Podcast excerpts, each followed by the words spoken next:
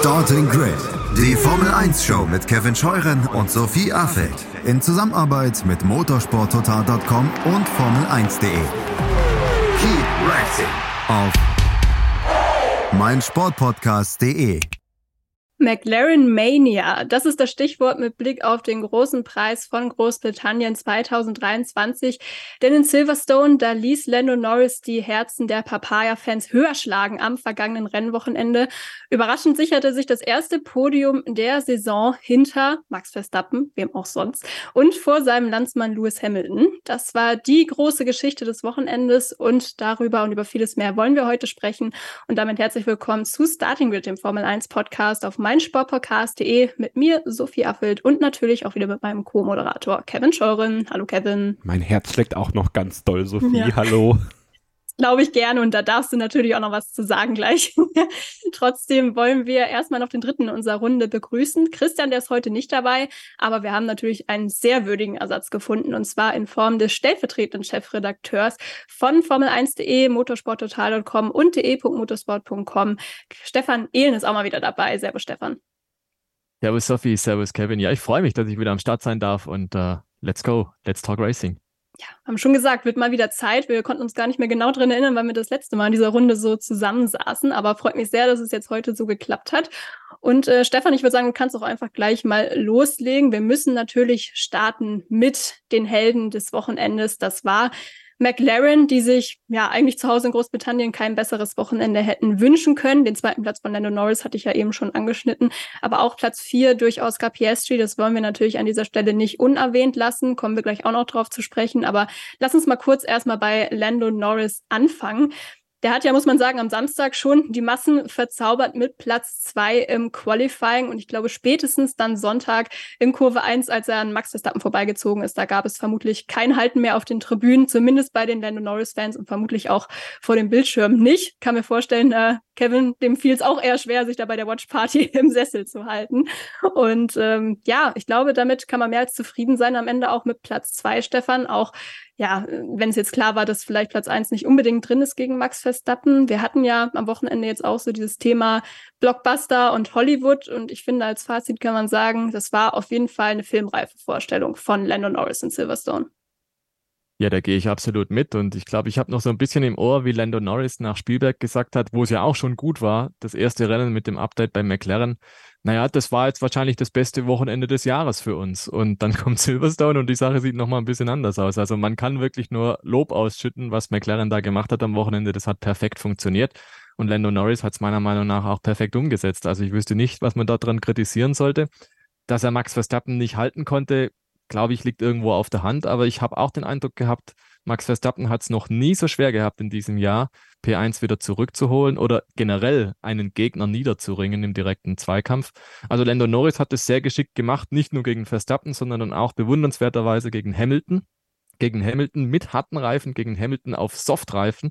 Das war schon ziemlich krass, muss ich sagen. Und das war sozusagen nochmal der Ritterschlag, glaube ich, für diese Leistung von Lando Norris, dass er das dann so ins Ziel gebracht hat auf P2. Also kann mir nicht vorstellen, wie sein Rennen hätte besser verlaufen sollen. Er ist in Führung gegangen vor heimischem Publikum und du hast gesagt, Silverstone ist explodiert. Ich habe vorhin erst noch mit einem Teamchef aus, der, äh, aus dem Supercup, aus dem Rahmenprogramm gesprochen und der hat auch gesagt, also es war irre.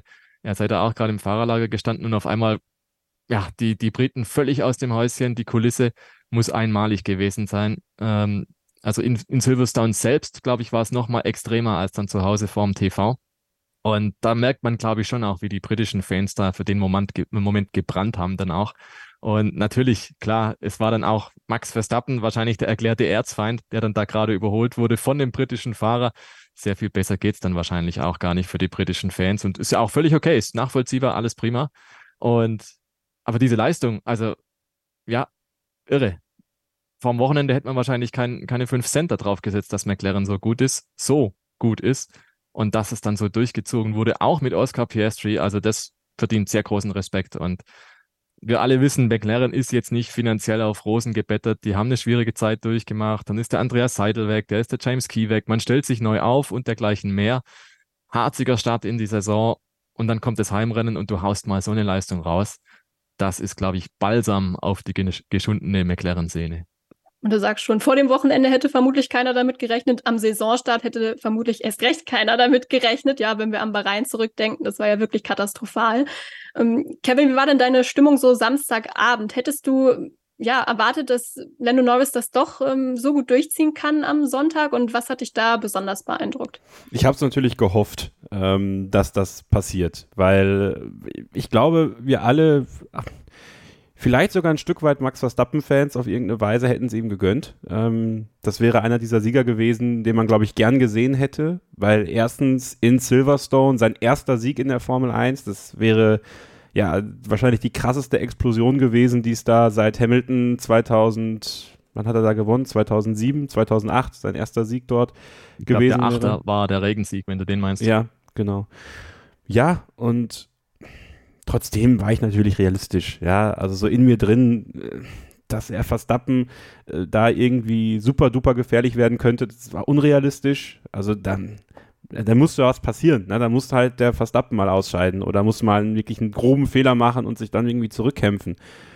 Aber als er dann am Sonntag äh, diesen Start gewonnen hat, ja, und das haben wir in der Watch Party live kommentiert, ist mir schon also da ist mir schon einer abgegangen, muss ich ganz ehrlich sagen. Also das war schon ähm, richtig, richtig gut. Und wie er es danach gemacht hat, war noch viel besser. Ja, also direkt ein bisschen Vorsprung rausgefahren. Und als es dann soweit war in Runde 5, nicht irgendwie verzagt, sondern weiter dran geblieben und die Pace halten können. Und das war, glaube ich, das, was beeindruckend war, dass sowohl er als auch Oscar Piastri da echt dranbleiben konnten.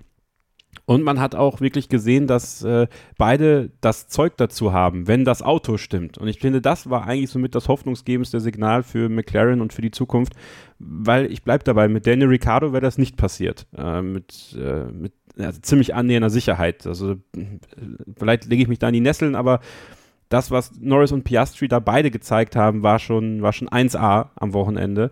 Und Norris, ja, ne, wir wissen es halt nicht. Geht das Rennen noch fünf, sechs Runden länger, bricht vielleicht der Softreifen ein und äh, die wahre Kraft des harten Reifens, dieser, dieser sehr interessante strategische Kniff, den McLaren da angewandt hat, vielleicht äh, kommt er komplett zum Zug ist jetzt nicht. Zweiter Platz, mega. Äh, ich fand das Bild mit Lewis Hamilton einfach toll. Es war, wie der Telegraph in, in den Vereinigten Königreich auch getitelt hat, so ein bisschen die Staffelstabübergabe, die Wachablösung. So wirkt es auch. Also so hat Hamilton das auch eigentlich gemacht. Ja? Also man hat wirklich das Gefühl gehabt, er hat da so eine Art Staffelstab übergeben. Noch viel mehr an Norris als an seinen Teamkollegen Russell vielleicht auch in der Natur der Sache geschuldet, dass es sein Teamkollege ist und das jetzt ein bisschen komisch kommen würde, wenn er das tun würde ja, mega. Also wirklich, ich war einfach glücklich und ähm, ich fand, es war auch verdient für die ganze Arbeit, die McLaren da geleistet hat, jetzt in den letzten Wochen dieses Update hinzubringen und dass es auch so gut funktioniert hat. Und ich finde, gute Arbeit sollte belohnt werden. Das Aston Martin hatte die gute Arbeit und wurde belohnt. Warum also nicht McLaren? So, wir wissen ja nicht, wie es in Ungarn ist. Deswegen muss man den Moment, glaube ich, feiern als McLaren-Fan, als Norris-Fan, als Piastri-Fan oder eben auch einfach als Fan des Rennsports, weil ich glaube, dass das ein sehr positives Zeichen war, dass jetzt noch ein Team mit einem Update es geschafft hat, aufzuschließen. Sowohl zu den Teams um sie herum, aber auch irgendwo zu Red Bull. Und ich finde, das war ganz, ganz wichtig an diesem Wochenende gerade dieses Duell, ne, Hamilton gegen ähm, äh, Norris natürlich, das hat schon richtig Spaß gemacht, finde ich. Also da muss Lando Norris sich, auch wenn er noch keinen Weltmeistertitel hat, überhaupt nicht verstecken. Gerade eben auch auf den harten Reifen. Da muss ich ja ganz ehrlich sagen, in dem Moment dachte ich kurz, ei, ei, ei, das könnte es jetzt gewesen sein mit dem zweiten Platz. Aber ähm, Lando Norris und McLaren, sie haben mich Lügen gestraft, ähm, ging ja dann auch am Ende zum Glück auf mit der Strategie und als Belohnung stand dann eben das siebte, ja, nee, Saisonpodium leider nicht, aber das siebte Podium in seiner Karriere. Und Podium ist ein gutes Stichwort, Stefan, denn Kevin hat ja jetzt das Thema Oscar Piastri eben auch schon so ein bisschen angerissen. Der muss noch weiter auf sein erstes Podium warten. Ganz nah dran war er eigentlich an diesem Wochenende. Nur dazwischen kam eigentlich das Safety Car ausgelöst durch den Motorschaden von Kevin Magnussen müssen. Ansonsten, ja, wäre es wahrscheinlich soweit gewesen, dass ja McLaren sogar ein Doppelpodium hätte feiern können. Am Ende hat ihm dann eine Sekunde auf Lewis Hamilton gefehlt. Aber ich glaube, auch da kann man sagen, also wenn man als Rookie in einem eigentlich Mittelfeldteam mit dem vierten Platz enttäuscht ist, dann kann da trotzdem nicht allzu viel schiefgelaufen sein am Sonntag. Ja, er hat es, glaube ich, recht ähnlich formuliert, Sophie. Er hat dann gesagt, naja, wenn ich jetzt von dem vierten Platz enttäuscht bin, wenn man dann bedenkt, wie das Jahr losging, äh, dann ist es eine schöne Form der Enttäuschung, weil die Enttäuschung am Saisonanfang, die war eine ganz andere. Und ich glaube auch, er hat sich nichts vorzuwerfen. Also das war blitzsauber seine Vorstellung. Er war schon im Qualifying 1A unterwegs, praktisch gleich schnell wie der Teamkollege und im Rennen auch. Also so sehr, dass sogar McLaren gesagt hat, hey Freunde, haltet die Füße still. Ne? Nach sieben Runden gesagt, es gibt hier keine internen Kämpfchen oder so. Und das zeigt ja eigentlich schon, dass einfach Piastri den Speed auch hatte, den Norris hatte. Der Norris war vielleicht einen Tick schneller, ein paar Zehntel, ein paar Hundertstel oder so, aber das war nicht die Welt. Es war Grund genug, dass McLaren einfach gesagt hat, hey, wir, wir schränken das von vornherein ein. Und das finde ich war auch schon mal so ein kleiner Fingerzeig in Richtung Piastri, du bist schnell genug. Also das hat schon gepasst, der Speed war da. Ja, und dann halt Pech mit der Safety-Car-Phase. Also so das Glück, das Lewis Hamilton hatte bei der Safety-Car-Phase, da hatte Piastri das Pech. Aber ja, es, er kann sich blöderweise davon keinen Pokal kaufen, dass die Leistung gepasst hat. Aber grundsätzlich, wie gesagt, war das Ding einwandfrei und man denkt immer, wenn jemand so knapp scheitert, wenn jemand so eine Leistung bringt, früher oder später wird's passen. Das weiß man nie. Wir haben keine Kristallkugel, aber ich glaube, er hat den Beweis erbracht, wenn er den noch erbringen musste in dieser Saison, dass es wirklich drauf hat, dass es umsetzen kann, weil wir dürfen ja auch nicht vergessen, Lando Norris, der fährt jetzt schon ein paar Jahre, der kennt die Situation, der war schon ein paar Mal auf dem Podium. Also, und der Piastri, der wäre dem Druck auch gewachsen gewesen. Der hätte das ins Ziel gebracht, da bin ich mir sehr sicher. Insofern, die Zeit kommt noch, sofern das Auto passt. Mhm. Ähm, Kevin, wir haben auch letzte Woche im Podcast über Oscar Piastri gesprochen. Ich meine zumindest, es war im Podcast, vielleicht war es auch im Off, weil da haben wir auch noch ein bisschen über ihn diskutiert. Jedenfalls haben wir auch gemeinsam mit Christian gesagt, also wir sind schon beeindruckt auch von seiner Leistung in diesem Jahr bis dato, aber uns hat noch so ein bisschen vielleicht dieser Wow-Moment gefehlt, mhm. so nenne ich es jetzt einfach mal. Ähm, hast du den gesehen, diesen Wow-Moment an diesem Wochenende in Silverstone? Ja, absolut. Also ich bin, äh, also ich brauchte ja eh nicht den Beweis, wie Stefan das auch schon sagte, dass der es verdient, in der Formel 1 zu fahren. Das hat er in seiner Formel 2-Saison, in seiner Formel 3-Saison eindrucksvoll gezeigt, dass das ein Ausnahmekönner ist. Es war ja immer so dieser kleine Nimbus, den er mitgenommen hat aus dieser ja, Eskapade zwischen Alpine und McLaren, glaube ich. Äh, wo man schon doch drauf geschaut hat, so, war es das wert? Äh, ist es das Richtige gewesen? Ist es das Richtige für ihn auch gewesen, nicht bei Alpine zu sein, sondern bei McLaren? So, das ganze Ding musste ja noch ein bisschen ausge, äh, ja, wie sagt man, ausgeräumt werden, würde ich mal sagen. Also, was der gemacht hat mit dem ja nicht ganz neuen Frontflügel, muss man immer noch bedenken. Er hat ja nicht das gleiche Paket wie Lando Norris. Ähm, und das war eigentlich auch schon in Österreich so. Da hat er noch das komplett Nicht-Update-Paket gehabt, dass er eigentlich eine ganz gute Pace hatte. Ja, also das darf man nicht vergessen. Selbst da war es schon so, da waren sie natürlich noch nicht auf einem Niveau, weil Norris da eben das neue Auto schon hatte. Ähm, und jetzt war es halt trotz dessen so, dass der eine Frontflügel ein bisschen anders war als der andere, dass, Neu dass Piastri eine super Pace hatte. Und der Start war eigentlich der Moment, wo ich gesagt habe, ja, da ist einer, der der wird uns Spaß machen mit den Jahren. Und der wird aber auch, da bin ich mir ziemlich sicher, bei Norris für äh, Nervosität sorgen. Weil so wie der da eigentlich an allen vorbeigeschossen wäre, Piastri, das ist ja, ist ja so ein bisschen ja, hinten übergefallen, ne? dass, dass zwar Norris einen richtig starken Start hatte, aber mit welcher Geschwindigkeit der Piastri da in diese erste Kurve reingegangen ist. Also der musste ja nur abbremsen, damit der Norris nicht hinten drauf fährt, weil das wäre ja fast passiert. Also ähm, und mit ein bisschen mehr Glück und vielleicht mal einem Rutschen von Norris oder so, dann führt Piastri das Rennen an. Und dann hätte ich gern mal gesehen, wie die Pace-Unterschiede zwischen den beiden dann gewesen wären. Ne? Und wie, die, wie McLaren dann gehandelt hätte. Hätte man dann gesagt, Oscar bleibt vorne? Oder hätte man gesagt, ja, switch positions, wenn sie 1 und 2 gewesen wären? Also, das ist schon interessant. Und ja, ich finde, Piastri hat den absoluten Beweis erbracht den er gar nicht schuldig war, meiner Meinung nach, um das nochmal zu wiederholen, dass er Formel 1 fahren darf und sollte. Aber es war für ihn, glaube ich, auch ganz wichtig, diesen Beweis direkt im ersten Rennen zu bringen, wo klar ist, ich habe das Update, mit dem ich schneller fahren kann. Und das wird ihm Auftrieb geben für die nächsten Wochen, da bin ich mir ganz sicher. Stefan, da würde mich deine Meinung in der Tat auch interessieren, wenn Kevin das jetzt auch schon so anreißt mit dem Thema, äh, mit dem Thema ähm, Team, welches ist das Richtige? Weil wenn wir jetzt mal ein Jahr zurückblicken, es dürfte ja ungefähr ziemlich genau ein Jahr her sein, seit verkündet wurde, dass Oscar Piastri eben den Platz von Daniel Ricciardo einnimmt. Und ich erinnere mich noch, dass wir hier im Podcast gesagt haben, ja, eigentlich richtig gut, eigentlich noch viel besser für ihn als Alpine vielleicht, weil die kommen ja auch nicht so richtig voran. Und das hat sich irgendwie aber ziemlich gewandelt, so die Monate später und vor allem natürlich auch zu Beginn dieser Saison, wo McLaren ja fast schon im hinteren Feld unterwegs war, nicht mal mehr im Mittelfeld. Ähm, jetzt kann man das natürlich schwer beurteilen, nur weil McLaren jetzt zwei Wochen Rennwochenenden besser war als Alpine, kann man da sicher keine festen Schlüsse draus ziehen. Aber hast du so insgesamt jetzt nach den ersten Monaten, die du so gesehen hast von Oscar Piastri bei McLaren, das Gefühl, dass er da jetzt gut aufgehoben ist in Woking? Also ich habe den Eindruck, dass er da in dem Umfeld bei McLaren sehr aufgeht. Also er wirkt gelöst, er wirkt jetzt nicht angespannt in dem Sinn, dass er irgendwie das Gefühl hat, ich bin hier fehl am Platz oder dass er nicht aufgenommen ist oder dass er irgendwie damit hadert, doch nicht zu Alpine gegangen zu sein. Nee, ganz im Gegenteil. Ich habe den Eindruck, der hat diese Gelegenheit umarmt, der hat sie ins Herz aufgenommen und gesagt, komm, das machen wir jetzt und das wird gut. Und ich glaube nicht, dass er der Alpine Chance überhaupt hinterher trauert, weil ich glaube, man hat bei Alpine jetzt auch in den vergangenen Jahren immer mal wieder gemerkt, ja, das ist schon okay bis zu einem gewissen Grad und dann setzen sie es doch wieder irgendwie in Sand. Also der letzte Schritt, der bleibt irgendwie aus und wenn wir dann uns zurückerinnern, das ist ja das gleiche Team, das 2016 als Renault-Werksteam zurückgekommen ist mit sehr großen Ambitionen, fünf Jahresplänen, die dann jedes Mal wieder verschoben wurden um ein Jahr und angepasst und nochmal neu. Ja, aber die letzte Konsequenz war halt nie dahinter, ne? Und ich glaube tatsächlich, langfristig ist McLaren die sicherere Bank, in Anführungszeichen. Und da sehe ich das größere Potenzial, dass sich ein Fahrer wie Oscar Piastri einfach entfalten kann. Siehe auch Lando Norris, der hat es auch über die Jahre geschafft, die einzelnen Glanzpunkte zu setzen. Und ich glaube, eine ähnliche Spur kann auch Oscar Piastri eintragen. Aber es ist wie so oft in der Formel 1, Timing ist alles. Ne? Ähm, die Momentaufnahme, du sagst es, ist halt gerade, McLaren hat diesen Höhenflug, hat diesen Aufwärtstrend, hat die Kurve gerade gekriegt.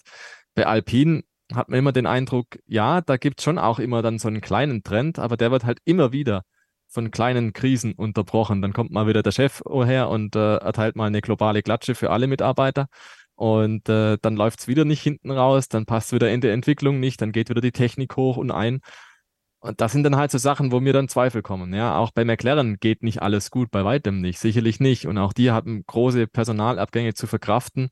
Aber jetzt dieses dieses Update, was wirklich funktioniert, was wirklich so einen großen Schritt gebracht hat, das hat mich doch in Erstaunen versetzt, muss ich sagen, vor allem vor dem Hintergrund Budgetobergrenze. Und jeder predigt im Prinzip seit der Einführung der finanziellen Regeln, es geht nicht mehr. Du kannst nicht mehr diese großen Sprünge machen, weil das gibt das Budget quasi nicht her, dass du so viel reinlegen kannst in ein Update, dass es so einen riesen Effekt hat. Und dann kommt McLaren und macht genau das, bringt quasi ein B-Auto und dieses B-Auto ist laut Toto Wolf so eine Sekunde schneller.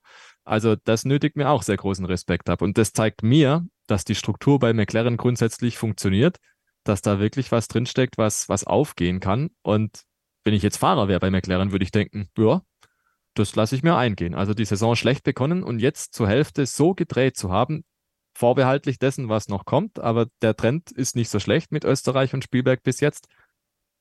Das zeigt doch in eine recht positive Richtung. Also ich kann mir sehr gut vorstellen, dass Oscar Piastri gerade sagt, ja, ja, das passt.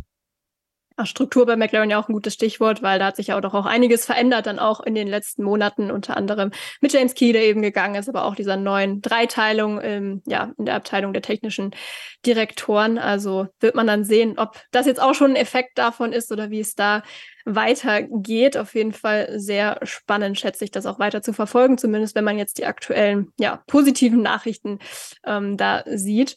Kevin, eine Sache noch so, um dieses Take auch zum Abschluss zu bringen. Ich muss ja sagen, mich hat es voll gefreut und auch immer diese Reaktion zu sehen von Zach Brown, aber auch von dem ganzen Team, sowohl am Samstag als auch am Sonntag, weil ich meine, also so Emotionen, die sind ja irgendwie ein bisschen knapp geworden in den letzten Wochen in der Formel 1, habe ich das Gefühl, weil dass jetzt Max Verstappen seinen achten Saisonsieg nicht mehr so feiert wie seinen ersten, ist ja irgendwie auch logisch.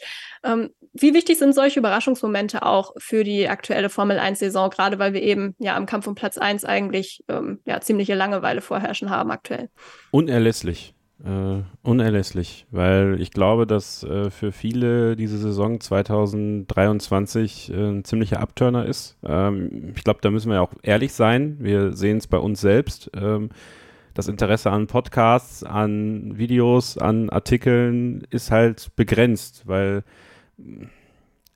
eine langweilige Saison mag halt keiner. Ähm, und wenn du weißt, wer gewinnt, ist es auch schwer, sich zu motivieren. Ähm, das waren die Mercedes-Jahre ganz genauso. Da hatte man halt noch Vettel, ähm, den noch die meisten irgendwo interessiert haben. Und kann er mit Ferrari noch ran oder nicht? Oder doch oder vielleicht oder wie auch immer. Dann hatte man so dieses Jahr mit Rosberg bei Mercedes, äh, wo halt klar war, es gewinnt nicht nochmal Hamilton, aber wir haben hier einen Zweikampf. Es könnte sein, aber es könnte auch nicht sein. Und 21 das Problem ist, 21 war halt eine Saison, die werden wir so nie wieder haben. Die hat aber auch viele echt ausgebrannt. Also, weil danach ist halt jetzt genau das passiert, was natürlich ja die andere Richtung nun mal bedeutet, ist, dass du dann die neue Ära einläutest. Und das ist halt, wir leben jetzt gerade in der Red Bull Ground Effect Ära und in der Max Verstappen Ära irgendwo ein Stück weit. Und da sind diese Überraschungsmomente und ähm, das Gefühl zu haben. Ich glaube, es geht jetzt einfach nur mal darum, wir haben am Wochenende mal das Gefühl bekommen, wie es wäre, wenn jemand Max Verstappen gefährlich wird. So, das hat zwar immer noch nicht geklappt am Ende, aber wenn man die Reaktionen auf dieses Rennen bei Social Media, ähm, unter den Videos auf dem YouTube-Kanal von Formel1.de ähm, und unseren Gruppen mal betrachtet, wie viel Hoffnung da gekeimt ist, dass es dann doch soweit sein kann, mal in, dass wir jetzt dieses Jahr quasi aushalten müssen, dass aber die Entwicklungsschritte der Teams sukzessive größer werden und besser werden, dass die Annäherung stattfinden wird und wir vielleicht auch 2024 nochmal eine Saison erleben, wo Red Bull dominantär ist. Spätestens 2025 werden wir genau das haben, was wir uns wünschen, nämlich drei, vier Teams, die wirklich ganz vorne mitfahren werden. Werden sie Red Bull schlagen können? Das wird das Ziel sein. Aber so kleine Momente zu haben, ob es Alonso auf dem Podium ist, ob es auch ein Hamilton mal wieder auf dem Podium ist, auch wenn die Leute es auch nicht gewahr haben wollen. Ich glaube, viele Leute haben unterschwellig Hamilton sogar auf dem Podium vermisst äh, in den letzten Monaten, ja. Aber jetzt so ein neues Gesicht wie Norris zu bekommen, wie Piastri vielleicht zu bekommen, wenn auch mal wieder ein Ferrari da oben stehen sollte, ja, da muss auch viel zusammenkommen, das wissen wir ja. Aber ähm, selbst das würde die Leute freuen. Und ich glaube, so hoffnungsgebende Elemente für eine Saison, die wirklich schwere Kost ist für viele, ich glaube, das ist was, was ganz, ganz wichtig ist und was du auch bei den Fans in Silverstone bemerkt hast und ja, vielleicht auch mal nicht so größtenteils orange zu sehen auf den Tribünen, war auch mal ganz schön. Ja, weil man einfach mal ein ganz neues Playing Field hatte, ja, wo mal alle ein bisschen resettet sind und jetzt geht es ja wieder nach Ungarn, da wird alles wieder relativ normal laufen, vielleicht aber auch nicht. Und das ist das Schöne. Und ich glaube, dass deswegen Silverstone ein ganz, ganz tolles Rennen war. Ähm, und Stefan, ich weiß gar nicht, wie das Ergebnis deiner Umfrage auf Twitter war. Ich habe auf jeden Fall auf Ja gedrückt. Also ich fand, das war äh, ein wirklich gutes Rennen, äh, unabhängig jetzt vom Ergebnis von Lando Norris. Äh, mir hat es einfach Spaß gemacht, weil es einfach, äh, ja, mal wieder enger wirkte. Und man hat ja auch gesehen, die Abstände zwischen den Autos werden immer geringer. Und irgendwann knabbern die äh, anderen Teams am Vorsprung von Red Bull. Da bin ich mir ganz sicher. Ja, ich glaube, das Ergebnis war sehr gut, Stefan, oder? Bei deiner Umfrage. Ich habe vorhin gelesen, das beste beste positive Ergebnis, sage ich mal, dieses Jahr, oder? Ganz genau. Ich frage ja immer, war es ein gutes Rennen, ja oder nein? Und das sind die, die beiden Antwortmöglichkeiten. Und ich glaube, 68 Prozent haben gesagt, es war gut. Und das ist der Höchststand bisher gewesen in diesem Jahr. Also Silverstone wurde extrem gut bewertet, aber du sagst es zu Recht, Kevin, war auch gut. War ein schönes Rennen, war Spannung drin von Anfang bis Ende und ähm, hat, glaube ich, vielen einfach sehr gut getaugt kann ich mich nur anschließen. Und äh, ja, auch mit Blick auf die Leistung von McLaren wirklich nochmal Hut ab, auch unabhängig davon, wie es jetzt dann auch in Ungarn in zwei Wochen weitergeht. Ähm, ich fand es trotzdem jetzt wichtig auch, dass wir die Leistung trotzdem würdigen, auch wenn es aktuell nur eine ja, Momentaufnahme ist. Und ich würde sagen, damit schließen wir dieses erste Take auch ab und widmen uns gleich nochmal ein paar anderen britischen Fahrern und Teams, weil da hatte ja auch der ein oder andere doch auch ein bisschen was zu feiern am vergangenen Wochenende in Silverstone. Das gleich hier bei Starting Grid, dem Formel 1 Podcast auf meinsportpodcast.de. Schatz, ich bin neu verliebt. Was? Da drüben. Das ist er. Aber das ist ein Auto. Ja, eben. Mit ihm habe ich alles richtig gemacht. Wunschauto einfach kaufen, verkaufen oder leasen. Bei Autoscout24. Alles richtig gemacht. Hey, Malte Asmus von meinsportpodcast.de hier. Ab März geht's weiter mit unseren 100 Fußballlegenden. Staffel 4 bereits. Freut euch auf Zlatan Ibrahimovic, Michel Platini, Cesar Luis Minotti, Paolo Maldini, um nur mal vier zu nennen. Und bis wir mit der vierten Staffel kommen, hört doch einfach noch mal rein in die bisherigen drei Staffeln. Ronaldinho, Sepp Meyer, Gary Lineker, Lothar Matthäus und viele weitere warten da auf euch. 100 Fußballlegenden Jetzt. Überall, wo es Podcasts gibt. Da sind wir wieder hier bei Starting Grid, dem Formel 1 Podcast auf meinsportpodcast.de nach dem großen Preis von Großbritannien. Und wir wollen jetzt zu einem Team kommen, ja, für das Silverstone quasi die Haus- und Hofstrecke ist und auch die Fahrer, die kennen die Strecke eigentlich wie ihre Westentasche. Die Rede ist von Mercedes Stefan. Da muss man sagen, die hatten so ein bisschen einen holprigen Start am Freitag, vor allem was die Pace auf eine Runde anging. Aber am Sonntag, da konnte man dann eben doch ein weiteres Podium feiern mit Lewis Hamilton. Das hatten wir ja eben schon erwähnt, der eben ein bisschen Glück mit dem Safety Car hatte, im Gegensatz zu seinem Teamkollegen George Russell, der ist am Ende Fünfter geworden und ähm, ja, musste seinen Teamkollegen dann eben ziehen lassen, weil der vom Timing her eben nicht ganz so ähm, das Safety Car ganz so glücklich getroffen hatte. Ähm, ja, wie ist dein Fazit so ähm, zu Mercedes an diesem Wochenende beim Heimspiel?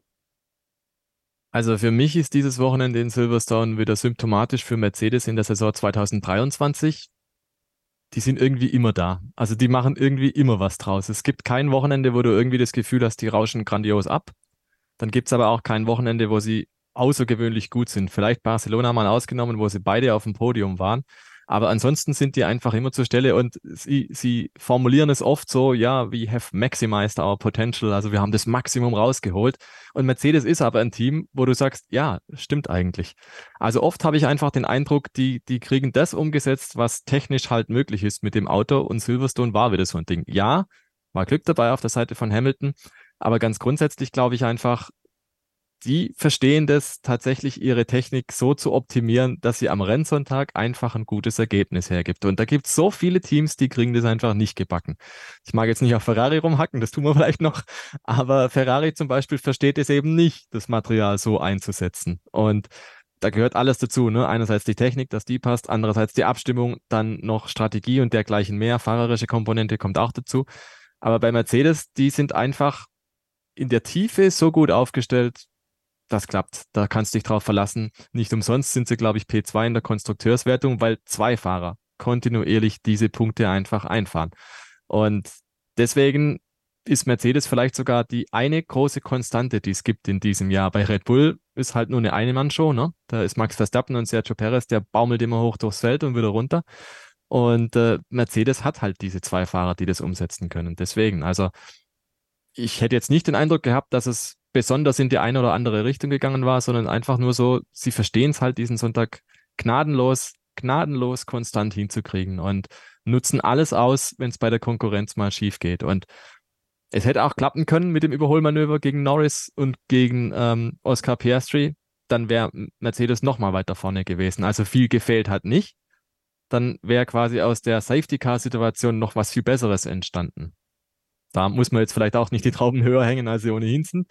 Aber ganz grundsätzlich glaube ich eben, die waren perfekt zur Stelle, als es darum ging, was abzugreifen und besser geht's eigentlich nicht. Natürlich geht's besser in dem Sinn, dass man Erster werden will und muss.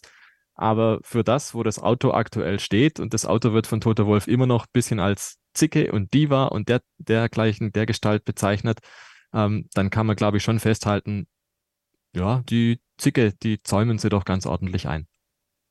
Trotzdem glaube ich, Kevin, dass es sie schon so ein bisschen gewurmt hat am Wochenende, ähm, dass sie doch hinter dem Kundenteam gelandet sind, hinter McLaren. Ähm, auch wenn sie da ja sehr lobende Worte gefunden haben, sowohl Toto Wolf als auch Lewis Hamilton. Und ja, gerade auch Toto Wolf hat eben auch betont, dass es schon auch gut zu sehen ist, ähm, dass McLaren eben doch so schnell nach vorne kommt, nur ja, durch ein paar Updates wäre jetzt untertrieben, waren ja schon große Updates, aber ähm, ja, also der war schon sehr beeindruckt. Glaubst du das, du hast es glaube ich auch vorhin schon so ein bisschen angeschnitten, dass jetzt diese Story von McLaren auch für Mercedes so ein bisschen ein Motivationsschub sein kann, weil man eben gesehen hat, okay, vielleicht kann man doch schneller ja wieder einen großen Schritt nach vorne machen, vielleicht auch in Richtung Red Bull? Ja, das Ding ist, ähm, Lewis Hamilton hat es ja einen Weckruf genannt. Das ist ein sehr interessantes Wort in dem Zusammenhang, dass es da nicht um Motivationsschub geht, sondern um Weckruf. Und es wird ja offensichtlich, dass Mercedes noch immer nicht in die richtige Richtung entwickelt aktuell, weil McLaren macht ein Update und zwar ein aerodynamisches, konzeptionelles Update in Richtung Red Bull. Und Mercedes hat immer noch einen eigenen Ansatz. Ja, also das Auto ist keine Kopie. Das Auto ist immer noch eine Weiterentwicklung der eigenen Gedanken und des eigenen Schaffens. Und ich habe einen ganz interessanten Kommentar gelesen unter einem der Livestreams auf dem YouTube-Kanal von Formel1.de, dass Mercedes auf Ehre versucht, das eigene Konzept durchzudrücken und die eigenen Ideen durchzuführen, aber es wird am Ende nicht klappen, es wird am Ende nicht reichen, weil das eben nicht am das, das Wichtigste ist, so, weil klar ist, das Konzept von Red Bull ist das Konzept, was funktioniert. Mit den Autos. Und da musst du dich ranarbeiten, ohne natürlich eine 1 zu 1 Kopie zu sein oder eben einen so guten Ingenieur zu haben, der das leisten kann. Peter Prodromu scheint das zumindest aktuell weitestgehend zu können. Das ist ja der technische Direktor für Aerodynamisches bei McLaren. So, natürlich ist es eine Motivation, ist aber auch ein Ärgernis für Mercedes, dass sowohl Aston Martin zu Beginn der Saison als auch McLaren jetzt zwei Kundenteams so viel besser sind als sie selber. So, am Anfang der Saison, ich glaube, das wird man bei Mercedes ausklammern. Äh, da war man immer noch beim alten Konzept, das hat sich nicht ausgezahlt. Dass McLaren jetzt so schnell einen Sprung macht, das kann sie nur fuchsen. Ja, das kann wirklich nur nerven. Und ich glaube eh, dass McLaren der ungeliebte Kunde ist. Da bleibe ich auch bei. Also, äh, da ist einfach so wenig Verbindung zu McLaren. Es tut schon fast weh, das zu sehen. Ähm, trotzdem, wenn der Weckruf jetzt funktioniert und äh, so ein Hamilton und ein Russell und auch ein Toto Wolf die eigenen Ingenieure und die eigenen Entwickler sozusagen so ein bisschen in die Richtung lenken, zu sagen, ja, wir haben selber in Interviews festgestellt, das Ding sieht Red Bull ähnlich. Ja, am Ende zählt es auf der Strecke. Auf der Strecke hat es jetzt funktioniert. Wird es in Ungarn funktionieren? Wird es in Spa funktionieren? Sandford? Who knows? Trotzdem muss klar sein, wenn es für Mercedes signifikant nach vorne gehen soll, und ich traue es denen zu, weil wir haben es ja Sonntagabend im Livestream besprochen, da wurde eine Frage gestellt, wer glaubt ihr denn wird Weltmeister, wenn Verstappen jetzt nicht mehr dabei wäre? Ja, da glaube ich immer noch Lewis Hamilton. Da glaube ich immer noch an Mercedes, weil Mercedes das ja eigentlich kann. Dieses wirklich nochmal nachentwickeln und nochmal diesen Schritt gehen. Das ist einfach dieses eine Team, dem ich das komplett zutraue. Nur ich befürchte fast, man muss selber über die eigene Ehre, um den Kommentar von dem User nochmal ähm, reinzunehmen, über diese eigene Ehre mal hinwegspringen. So, es ist jetzt nicht mehr der Moment für Ehre, sondern es ist der Moment für, was funktioniert besser. Und ich glaube, dass es für Mercedes klug wäre, spätestens für 2024 ein Konzept auf die Beine zu stellen, was dem von Red Bull so ähnlich wie möglich ist. Weil dass sie die Fahrer dafür haben, das zu leisten, das steht außer Frage. Aber wenn sie jetzt reihenweise von Teams, die sich an das Red Bull-Konzept heranwagen, überholt werden auf dem Weg nach oben, dann wird erstens der Weg nach oben noch viel schwerer, weil ja dann noch mehr Teams dazwischen sind. Und zweitens ärgert es dann an manchen Stellen die Fahrer dann doch, wenn plötzlich McLaren kommt, dann Aston Martin nochmal kommt mit einem Update, vielleicht Alpine irgendwann mit einem Update nochmal kommt, Ferrari ihr Konzept auch nochmal überdenken über die Zeit. So, und dann wird es auch wieder sehr eng da oben. Und deswegen äh, muss Mercedes wirklich überlegen, können wir ehrenhaft sein und unser eigenes Konzept durchdrücken? Oder wollen wir wieder nach ganz oben und müssen uns zwangsläufig die, ja, das wäre wahrscheinlich trotzdem irgendwie so fürs Ego schwierig, wenn Toto Wolf zugeben muss, ich muss jetzt Red Bull kopieren, um nach ganz oben zu kommen. Aber und ausgerechnet Red Bull, ne? Das ausgerechnet ja Red Bull, ja. ja. Und das wird auch die ewige Fehde sein, bis die alle mal die Formel 1 verlassen und darüber hinaus. Aber ich glaube, es ist der einzige Weg. Ähm, sie müssen, sie müssen sich Red Bull noch mehr annähern, um nach ganz oben zu kommen. Es ist schön, dass sie es jetzt geschafft haben, ähm, da zu stehen. Für sie selber, glaube ich, für Hamilton sowieso. Aber der Weckruf, den hat Hamilton ins Team geschickt und äh, ich hoffe für ihn, dass er gehört wird.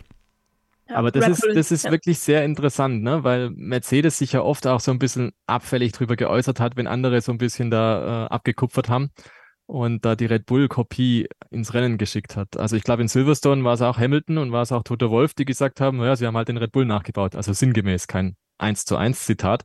Und deswegen tue ich mich schwer mit dem Gedanken, dass Mercedes einfach hergeht und sagt, ja, das machen wir auch. Weil dann würde Mercedes einfach das machen, was Red Bull macht, so wie du es geschildert hast, Kevin.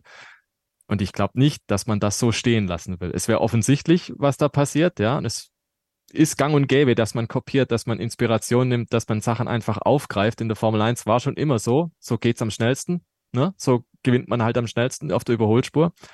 Aber diesen Schuh glaube ich nicht, dass sich Mercedes anziehen will, weil damit würde man quasi durch die Hintertür auch so ein bisschen den Ritterschlag erteilen für Red Bull, den ewigen Rivalen, den Dosenfabrikanten, der es gewagt hat, die Hersteller rauszufordern und zu besiegen und dann das Auto nachzubauen, boah, das wäre schon ein Rieseneingeständnis. Und vor allem, glaube ich, die Komponente darf man nicht unterschätzen. Es wäre nicht nur ein, ja, unser Weg war vielleicht nicht so ganz gut, sondern es wäre auch ein, nee, wir trauen euch, unseren Mitarbeitern, nicht zu, dass wir mit unserem Konzept, das wir selber erarbeitet haben, die Kurve noch kriegen. Das wäre gewissermaßen auch ein Statement gegen die eigene Belegschaft. Das würde untergraben ein bisschen das Vertrauen, was man da drin hat. Ne? Man hat ja jetzt lange mit diesem Zero-Pod auch rumgemacht. Ähm, um einfach auch, glaube ich, den eigenen zu zeigen, hey, wir haben das Vertrauen, ihr habt da was entdeckt, das kann funktionieren, lasst uns zum Funktionieren bringen und hat auch das ewig lang eigentlich hergetrieben. Und jetzt dann irgendwie zu sagen, komm, wir schmeißen alles über den Haufen, weil wir da was gesehen haben, was besser aussieht, weiß ich nicht, wie gut es ankommt. Und ich glaube, bei Mercedes hat man da einfach eine, eine offene Kultur, dass man auch sagt, okay, wenn was falsch läuft, muss man es benennen und muss sicherstellen, dass es besser wird. Aber trotzdem wäre es für ein so erfolgsverwöhntes Team, das über Jahre oder fast ein Jahrzehnt von Erfolg zu Erfolg geeilt ist, weil es immer gepasst hat, weil man immer noch was gefunden hat, eigentlich immer der Branchenprimus war, dem, wenn man dem jetzt sagen muss, so Freunde, jetzt machen wir einfach was anderes, jetzt kupfern wir mal ab. Puh, das ist schon eine andere Philosophie. Das ist glaube ich, durchaus ein, ein, Schlag in die Magengrube auch. Und da muss man, glaube ich, sehr, sehr aufpassen, wie man mit dem Thema umgeht, weil eben, es ist nicht nur irgendwer, es ist halt tatsächlich Mercedes, das sich bei wirklich, ja, das ist der öffentliche Eindruck, ne, bei dem Dosenhersteller die Inspiration holt oder das Vorbild holt, um dann selber sein Auto auf Schiene zu kriegen. Und das wird sehr, sehr spannend. Und da, wenn das so kommen würde, müsste man tatsächlich nochmal hergehen und so ein paar Aussagen aus der Vergangenheit rausgraben, so in die Richtung, ja, da hat der eine oder andere sich ein bisschen bei Red Bull bedient, weil ja, wenn das dann so wäre, dann könnte man das dem Herrn Toto Wolf nochmal vorlegen und dem Lewis Hamilton. Dann wäre ich auf die Gesichter gespannt. In der Tat ein sehr, sehr interessanter Punkt, finde ich auch. Ich meine, es besteht ja noch die Möglichkeit, dass man auch mit dem aktuellen Konzept vielleicht noch einen Weg zum Erfolg findet, aber ja, ich meine, Red Bull zeigt auf jeden Fall, dass es mit deren Konzept garantiert funktioniert, zumindest wenn man dann eben auch die entsprechenden Ressourcen und das entsprechende Know-how dazu hat. Und ja, vielleicht muss man dann am Ende doch über seinen Schatten springen bei Mercedes. Wird aber auf jeden Fall sehr interessant, das auch zu beobachten. Natürlich auch über die nächsten Monate hinweg ist dann ja auch ein langfristiger Prozess.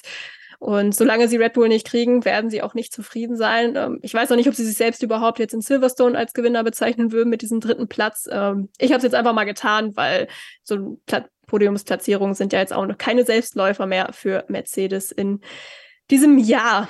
Und wir haben jetzt über Mercedes gesprochen als britisches Team, auch über zwei britische, beziehungsweise mit Lando Norris drei britische Fahrer. Wir haben aber noch ein anderes britisches Team und ja, zumindest einen halb britischen Fahrer, über den wir noch sprechen sollten, auch wenn er unter thailändischer Flagge unterwegs ist. Die Rede ist von Alex Albon, Kevin. Ähm, der war in allen drei Trainingssessions ähm, am schnell, äh, ne, am schnellsten nicht, aber unter den Top drei schnellsten auf jeden Fall. Da hatte der ein oder andere vielleicht schon so eine kleine Überraschung erwartet. Man muss sagen, die ganz große Sensation ist am Ende ausgeblieben, aber er hat sich mit vier wichtigen Punkten auch für Williams belohnt, dank eines achten Platzes am Sonntag, passenderweise auch zum 800. Grand Prix von Williams, den sie am Wochenende gefeiert haben, unter anderem auch mit einer Sonderlackierung. Ähm, also für mich war das auf jeden Fall auch wieder ähm, eine Feel-Good-Story des Wochenendes. Ähm, wie sah es bei dir aus? Also erstmal möchte ich, dass Williams diese Lackierung beibehält für alle yes. Zeiten. Äh, es ist der absolute Hammer gewesen. Also die Chrome-Lackierung von McLaren war jetzt einmal ganz schön. Brauche ich aber dann, also, ne, also ich fand es okay. Es, sah jetzt besser aus, als es auf der Strecke war, als es vorher in den Bildern aussah. Ich war ein bisschen, war angetan. Aber Williams, uiuiui, also das war, das war wirklich ein, ein, sehr, sehr schönes Auto am Wochenende. Dieser Union Jack, der passt da doch einfach da drauf. So, und zu Alex Albin, ich glaube, wir haben es sehr oft gesagt. Ähm, und da widersprechen wir ja auch immer unserem äh, lieben Chefredakteur Christian Nimmervoll. Alex Albin ist keiner der schlechteren Fahrer in der Formel 1. Und es hat seine Gründe gehabt, dass Red Bull ihn mehrmals wieder zurückgeholt hat. Es hat seine Gründe gehabt, warum man ihn nicht direkt nach Alpha Tauri komplett vom Hof gejagt hat, sondern ihn noch mal ein Jahr Entwicklungsfahrer machen zu lassen. Es hat seine Gründe, warum er Max Verstappen mit seiner Arbeit auch zum Weltmeister gemacht hat 2021 und Verstappen das auch deutlich gesagt hat in Interviews, dass es auch Albins Verdienst ist, dass Setup und so auch immer gut funktioniert hat.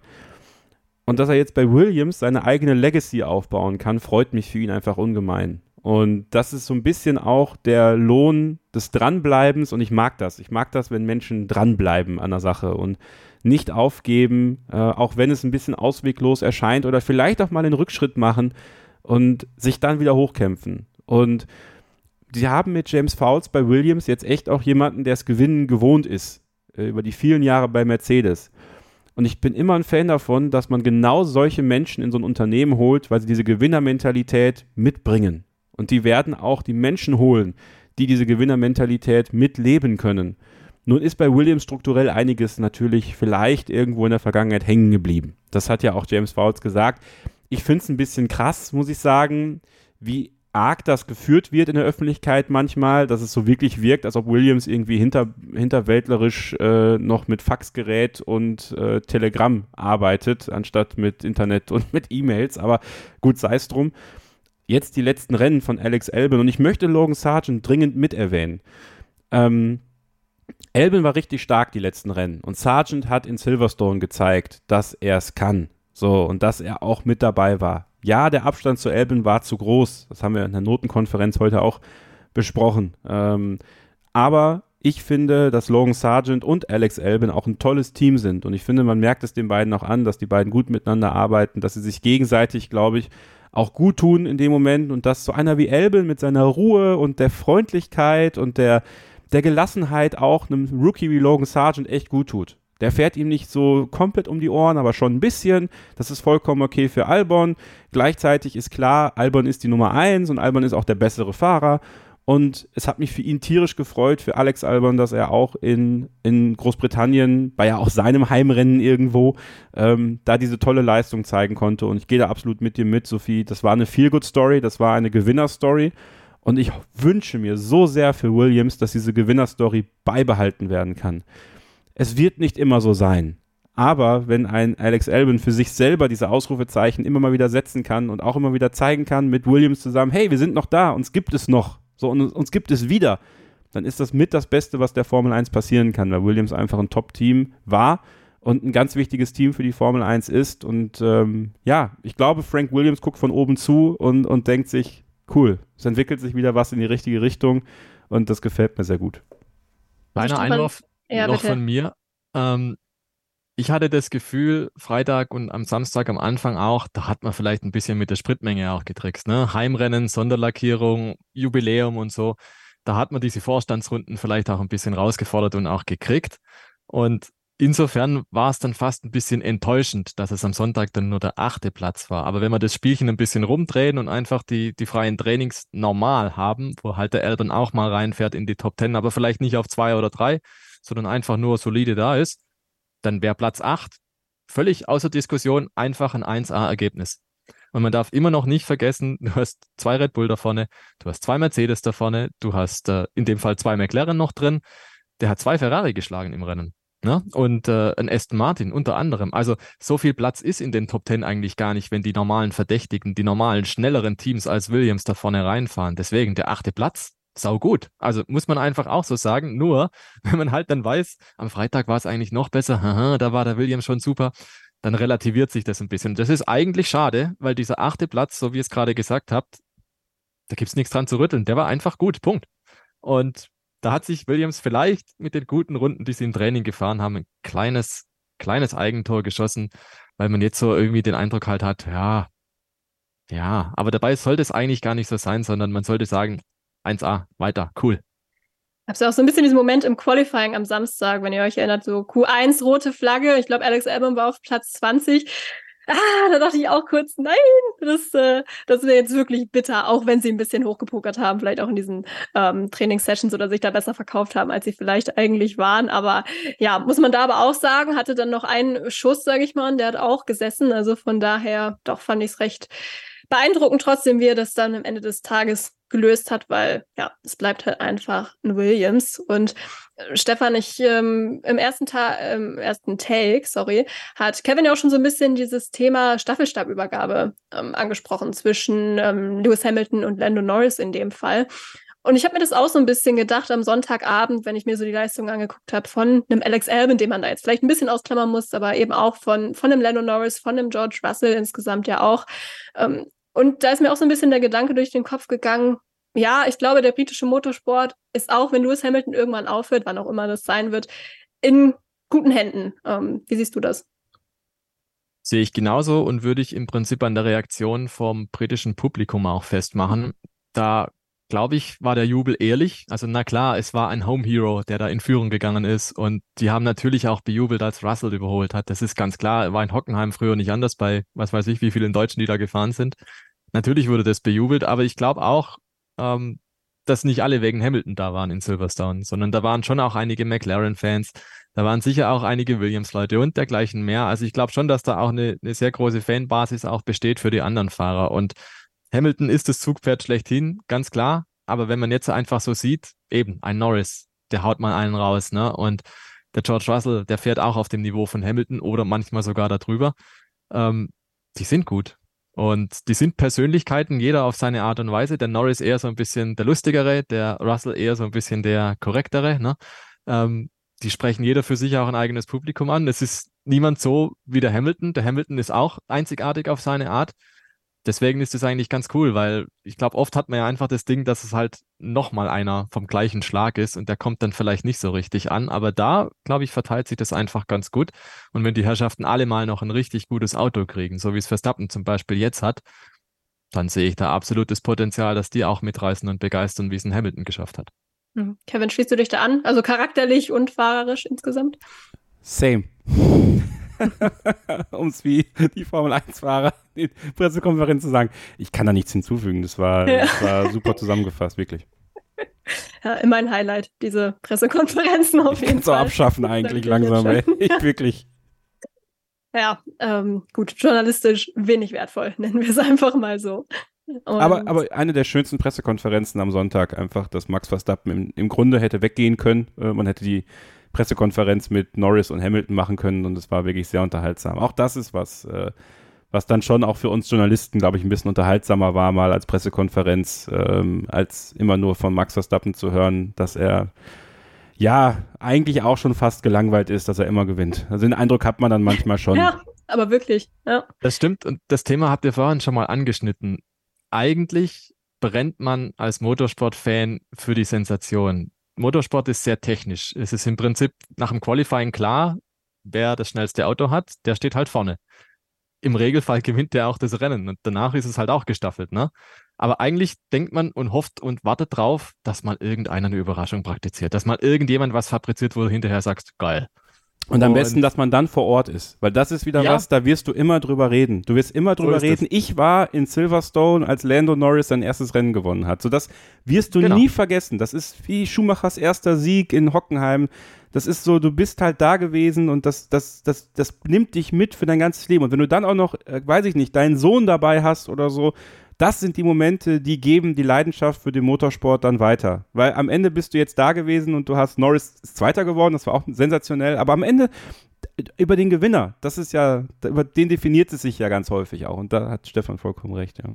ja. Und ich glaube wirklich, dass das so Punkte sind einfach, wenn sowas dann halt eintritt, dann ist jeder irgendwie ein McLaren-Fan, ne? Und wir sagen auch so oft, ein Ferrari-Sieg tut der Formel 1 gut, weil es so ist. Ferrari-Siege oder Ferrari-Erfolge, da atmet gefühlt die ganze Welt auch ein bisschen mit und atmet durch, weil einfach Ferrari so eine Weltmarke ist und das halt einen Abstrahleffekt hat. Und so ähnlich ist es jetzt auch, wir haben es vorhin, glaube ich, viel gut Moment genannt. Ja, definitiv. Wenn halt dieses Außergewöhnliche eintritt, wo du genau weißt, der Verstappen gewinnt das Ding eh, aber dahinter ist die Musik noch drin. Und wenn nicht alles nach Fahrplan läuft, das tut der Formel 1 immer gut, ne? So wie Regen im Qualifying oder dergleichen mehr, Mischwetter. Wenn einfach irgendwie das Normale ausgeklammert wird und so ein paar Unwägbarkeiten reinkommen. Und das ist eigentlich das Schöne. Und das sind auch die Stories, die wir, glaube ich, am liebsten schreiben, erzählen, besprechen hinterher, weil das ist nicht der Einheitspreis, sondern das ist wirklich was Erlebtes. Das so tickt das Leben. Das Leben ist nicht normal, sondern das Leben ist halt, was halt so passiert. Und das genau war Silverstone am Sonntag. Und ich bleibe auch dabei, also wenn dieser perfekt oder wenn Max Verstappen nicht diesen 100% Siegrekord in der Saison anstreben würde, ich glaube, ihr habt es auch im Stream besprochen, Kevin, oder du mit Christian. Ich glaube, Herzland und Norris auch gegönnt, weil ich glaube wirklich, der will zwar gewinnen, aber der will trotzdem Konkurrenz haben, sonst ist ihm das einfach auch irgendwann zu öde. Und ich finde, das hat man auch letzte Woche oder beziehungsweise in Österreich gemerkt, da wurde er auch so ein bisschen auf dieses Duell mit Charles Leclerc angesprochen, wo er auch meint, ja, war jetzt ganz nett, aber hätte schon mehr Bock gebracht, wenn er irgendwie konkurrenzfähiges Auto gehabt hätte. Und ja, der will halt auch racen und nicht nur vorne wegfahren. Und ähm, ja, von daher hoffen wir mal, dass es da früher oder später dann auch wieder zu dem einen oder anderen Duell kommt.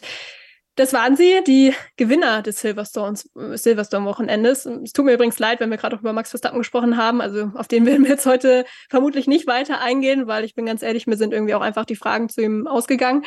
Ähm, trotzdem natürlich ähm, auch von uns dreien herzlichen Glückwunsch zu diesem weiteren Sieg. Es war jetzt auch der elfte Sieg in Folge für Red Bull Racing, sind damit mit McLaren gleichgezogen, was diese ja, Siegesserie angeht und haben damit den Rekord eingestellt. Bei McLaren war es ähm, 1988 und bei Red Bull dann eben, ja, übergreifend, jahresübergreifend von 2022 auf 2023, aber dennoch natürlich eine sehr, sehr beeindruckende Leistung. Aber wo es Verlierer bzw. Gewinner gibt, da gibt es auch immer Verlierer und auch über die müssen wir natürlich noch sprechen. Vorher machen wir aber noch eine kurze Pause zum Verschnaufen und dann hören wir uns gleich wieder bei Starting Grid. Bis gleich. Schatz, ich bin neu verliebt. Was? Da drüben. Das ist er. Aber das ist ein Auto. Ja, eben. Mit ihm habe ich alles richtig gemacht. Wunschauto einfach kaufen, verkaufen oder leasen. Bei Autoscout24. Alles richtig gemacht. Willkommen zurück. Ihr hört immer noch Starting Grid, den Formel 1 Podcast auf meinsportpodcast.de mit Kevin Scheuren, mit dem stellvertretenden Chefredakteur von Formel1.de, de.motorsport.com und motorsporttotal.com äh, Stefan Ehlen und mit mir Sophie Affelt. Mann, das ist immer ganz schön lang, bis man diese ganzen Websites dann aufgezählt hat. Wir haben eben schon eine ganze Menge über Home Heroes gesprochen und ja, können das eigentlich auch noch weiter durchziehen, beziehungsweise müssen es auch weiter durchziehen, bis wir auch Aston Martin angerissen haben. Ähm, Kevin, ich würde aber Ferrari auch gern gleich mit ins Boot nehmen, weil ich habe den Eindruck, dass ja die beide so ein bisschen ein ähnliches Schicksal hatten an diesem Wochenende, insofern, dass die Strecke ihnen, glaube ich, auf dem Papier vielleicht auch vorher nicht ganz so gelegen hat und sich das im Rennen nachher auch zum Ausdruck gebracht hat. Platz 7 und Platz 14 war es für Fernando Alonso und Lance Stroll in den Aston Martins. Ferrari, ja, am Ende auf Platz 9 und 10 mit Charles Leclerc und Carlos Carlos Sainz. Das hatten sie sich sicherlich beide trotzdem irgendwie anders vorgestellt, vor allem weil ja beide Teams auch schon deutlich weiter oben standen in diesem Jahr. Ferrari ja auch erst kürzlich in Österreich. Ähm, wer ist für dich da der, der größere Verlierer gewesen am vergangenen Wochenende? Ja, Ferrari. Ähm, Wie immer. ja, ich weiß, irgendwo auch Aston Martin, aber ich habe das Gefühl, dass ähm, man bei Aston Martin schon eher weiß, äh, woran es da so liegt und, und wie das Auto tickt und so. Und ich habe halt bei Ferrari noch immer das Gefühl, die wissen es nicht genau. Und das macht mir so ein bisschen Angst. Also dann sagen sie jetzt, der Reifenverschleiß war nicht das größte Thema, es war das Auto einfach zu langsam. Ähm, die Fahrer waren zu langsam. Wer war zu langsam? Äh, war es vielleicht doch der Reifenverschleiß? Also über ein bisschen was haben wir ja im Strategievideo mit Kevin Herrmann ähm, gesprochen auf dem YouTube-Kanal von Formel1.de. Könnt ihr auf jeden Fall nochmal reinschauen ich finde einfach vom Gefühl her ist am Ende, wenn du als Ferrari beide fünf Plätze verlierst und von einem Williams geschlagen wirst, und da sind wir wieder, schauen wir die Brücke zum letzten Take. Du darfst als Ferrari nicht für einen Williams geschlagen werden, auch nicht im zehnten Rennen der Saison 2023. Punkt. So, das ist blamabel. Das ist nicht gut. Und da kann mir kein Ferrari-Fan sagen, dass das gut ist und dass das schön zu reden ist. Nun haben wir wieder die Situation gehabt, an Boxenfunk hier und Strategie da und Carlos Sainz wusste nicht, was Plan B ist und das ist alles witzig und wir lachen darüber, aber es ist eigentlich hochgradig peinlich. Also da hat Ralf Schumacher tatsächlich recht gehabt. Das ist hochgradig peinlich. Nicht mal unbedingt der Fehler, den Carlos Sainz gemacht hat.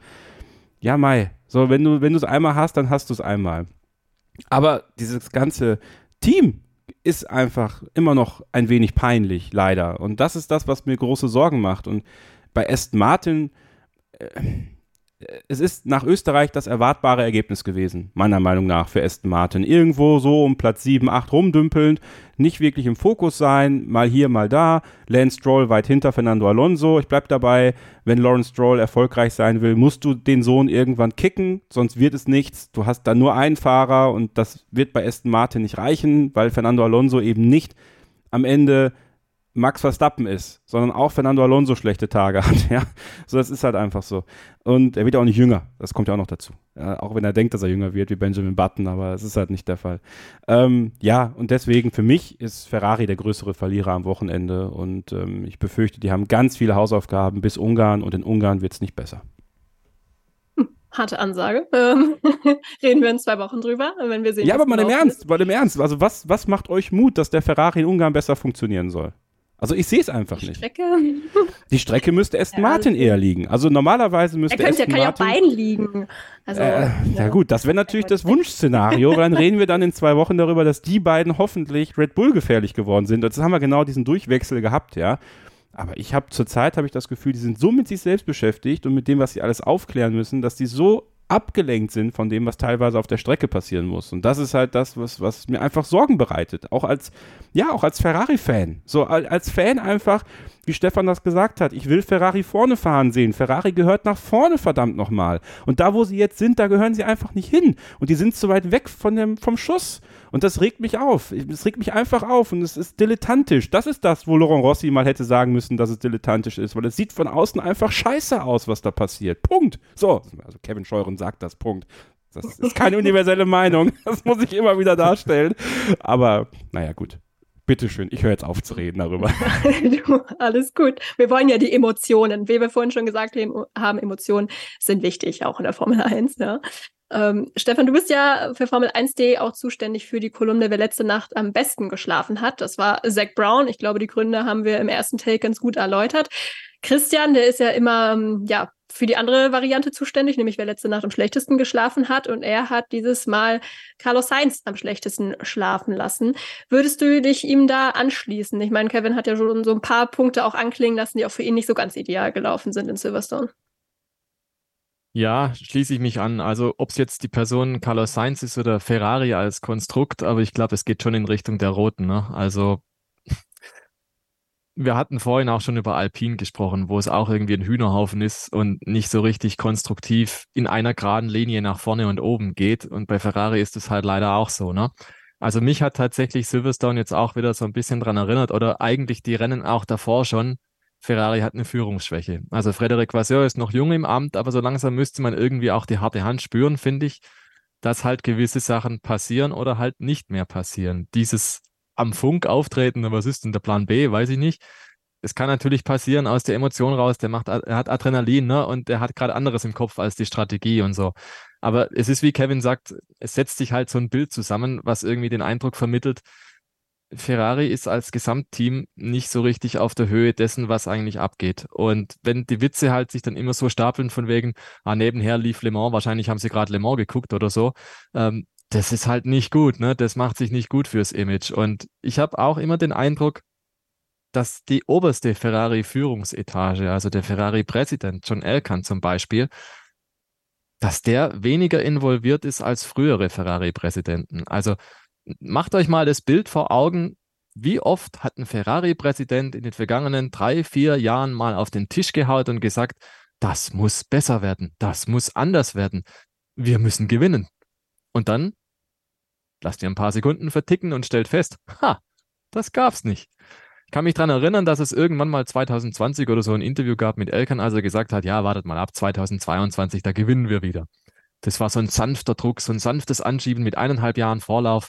Das ist ja dann tatsächlich auch eingetreten beim neuen Reglement, dass Ferrari besser wurde, ne? Aber da war früher eine ganz andere Daumenschraube da an Sergio Marchione oder ein, ein Luca di Montesemolo, die haben sich hingestellt und gesagt, nee, Freunde, es läuft so nicht. Das geht so nicht. Und da ist ein Teamchef dann auch mal wirklich schnell rausgeworfen worden. Und diese starke Hand vermisse ich bei Ferrari tatsächlich. Jeder hat letztes Jahr oder die Jahre davor auch Mattia Binotto kritisiert, dass er mal hier, mal da war mit seiner Doppelrolle. Aber jetzt ist einer da, der ist klar dezidiert einfach Teamchef und es werden die gleichen Fehler wieder gemacht. Es ist der gleiche Hühnerhaufen wie bisher. Und da muss ich irgendwie sagen, da fehlt mir auch das Verständnis, weil du siehst bei Ferrari anders als bei anderen Teams einfach keine Entwicklung.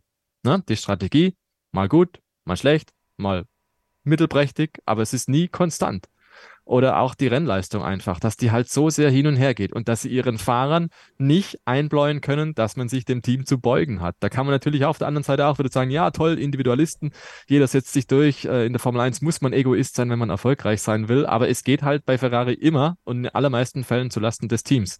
Und das müsste halt die Grundsorge sein bei Ferrari, dass man da mal sagt, Freunde, wir haben ein Ziel, das ist konkurrenzfähig zu werden und auf dem Weg dahin arbeiten wir gefälligst zusammen. Und wenn es dann läuft und wir das Ding so auf Schiene haben, dass man damit gewinnen kann regelmäßig, dann, Freunde, fahrt euch in die Kisten oder macht draus, was ihr wollt. Aber bis dahin muss geschuftet werden für den einen großen Zweck. Und diese Botschaft glaube ich nicht, dass stattfindet bei Ferrari. Und meiner Meinung nach ist das Projekt damit zum Scheitern verurteilt. Ferrari hat das Potenzial, dass sie mehr draus machen können, aber ich glaube, sie rufen es nicht ab. Ja, vielleicht brauchst du wirklich mal jemanden, der auch öffentlich auf den Tisch schaut, wobei das ja auch immer so ein bisschen eine Diskussion ist. Regelt man das intern, regelt man das extern? Laura Rossi, der hat es ja beispielsweise bei Alpine extern geregelt ähm, und hat eben vor ein paar Wochen auf den Tisch gehauen. Kurze Zeit wird es dann ja auch besser. Jetzt an diesem Wochenende muss man sagen, ja, war es eigentlich wieder katastrophal. Ähm, leistungstechnisch ja, jetzt auch nicht überragend, aber daran lag es ja nicht. Also einmal die Zuverlässigkeit bei Esteban Ocon, die da einen Strich durch die Rechnung gemacht hat, der musste sein Auto abstellen. Ähm, und auch Pierre Gasly, der ist nicht ins Ziel gekommen, allerdings ähm, aufgrund von einem Schaden nach einer Berührung mit Lance Stroll, der übrigens auch mal wieder nicht den saubersten Tag erwischt hat, muss man leider sagen, aus Sicht dann auch von äh, Aston Martin. Ähm, hatte ja auch schon bessere Tage in den letzten Rennwochen. Und ähm, ja, Kevin von Alpine, da gab es ja heute auch so ein paar Neuigkeiten, auch was so Struktur angeht. Ähm, Ottmar Saffenhauer, der wird jetzt als Teamchef nicht mehr direkt an Luca, äh, Luca de Meo, sag ich schon, ja, das ist nochmal eine ganz andere Ebene, aber an äh, Laura Rossi als Alpine-CEO berichten, sondern an Bruno Famin, das ist der Motorenchef von Alpine. Das bleibt er auch, aber er hat jetzt eben auch noch zusätzlich die Rolle des Vizepräsidenten von Alpine Motorsport, äh, wo die äh, Formel 1 eben auch eingeschlossen ist. Und er berichtet dann eben zukünftig an Laurent Rossi. Das heißt, es quasi, kann man glaube ich sagen, so eine Zwischenebene zwischen Saffenhauer und Rossi am Ende. Ähm, denkst du, das ist auch so eine Folge der Kritik, die Laurent Rossi da geäußert hat vor ein paar Monaten und siehst du dadurch jetzt irgendwie eine potenzielle Verbesserung? Ich meine, ist sicherlich von außen schwer einzuschätzen, aber ähm, ich würde halt denken, die Probleme liegen da noch ein bisschen tiefer. Ich glaube, Stefan hat das im ersten Take auch schon mal ein bisschen angerissen als ich das heute gelesen habe, haben sich so zwei Gedanken in mir geformt. Ähm, erstmal, Stefan, musst du mir auf den, auf den Sprung helfen. Hat Safnauer Whitmar schon bei Aston Martin vor die Nase gesetzt bekommen oder war das erst danach? Aber das weiß ich ehrlich gesagt nicht, aber ich würde tippen, es war danach. Also ich okay. bin okay. mir nicht ganz sicher, ehrlich gesagt, aber okay.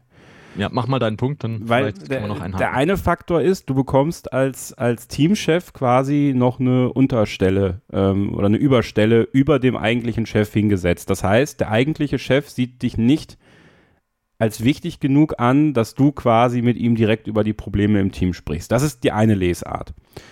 Die andere Lesart meiner Meinung nach ist, dass es Laurent Rossis äh, Position schwächt innerhalb des Konstrukts, weil ähm, vielleicht Luca Di Meo gesagt hat, wir müssen hier in der Führungsriege ein bisschen was ändern.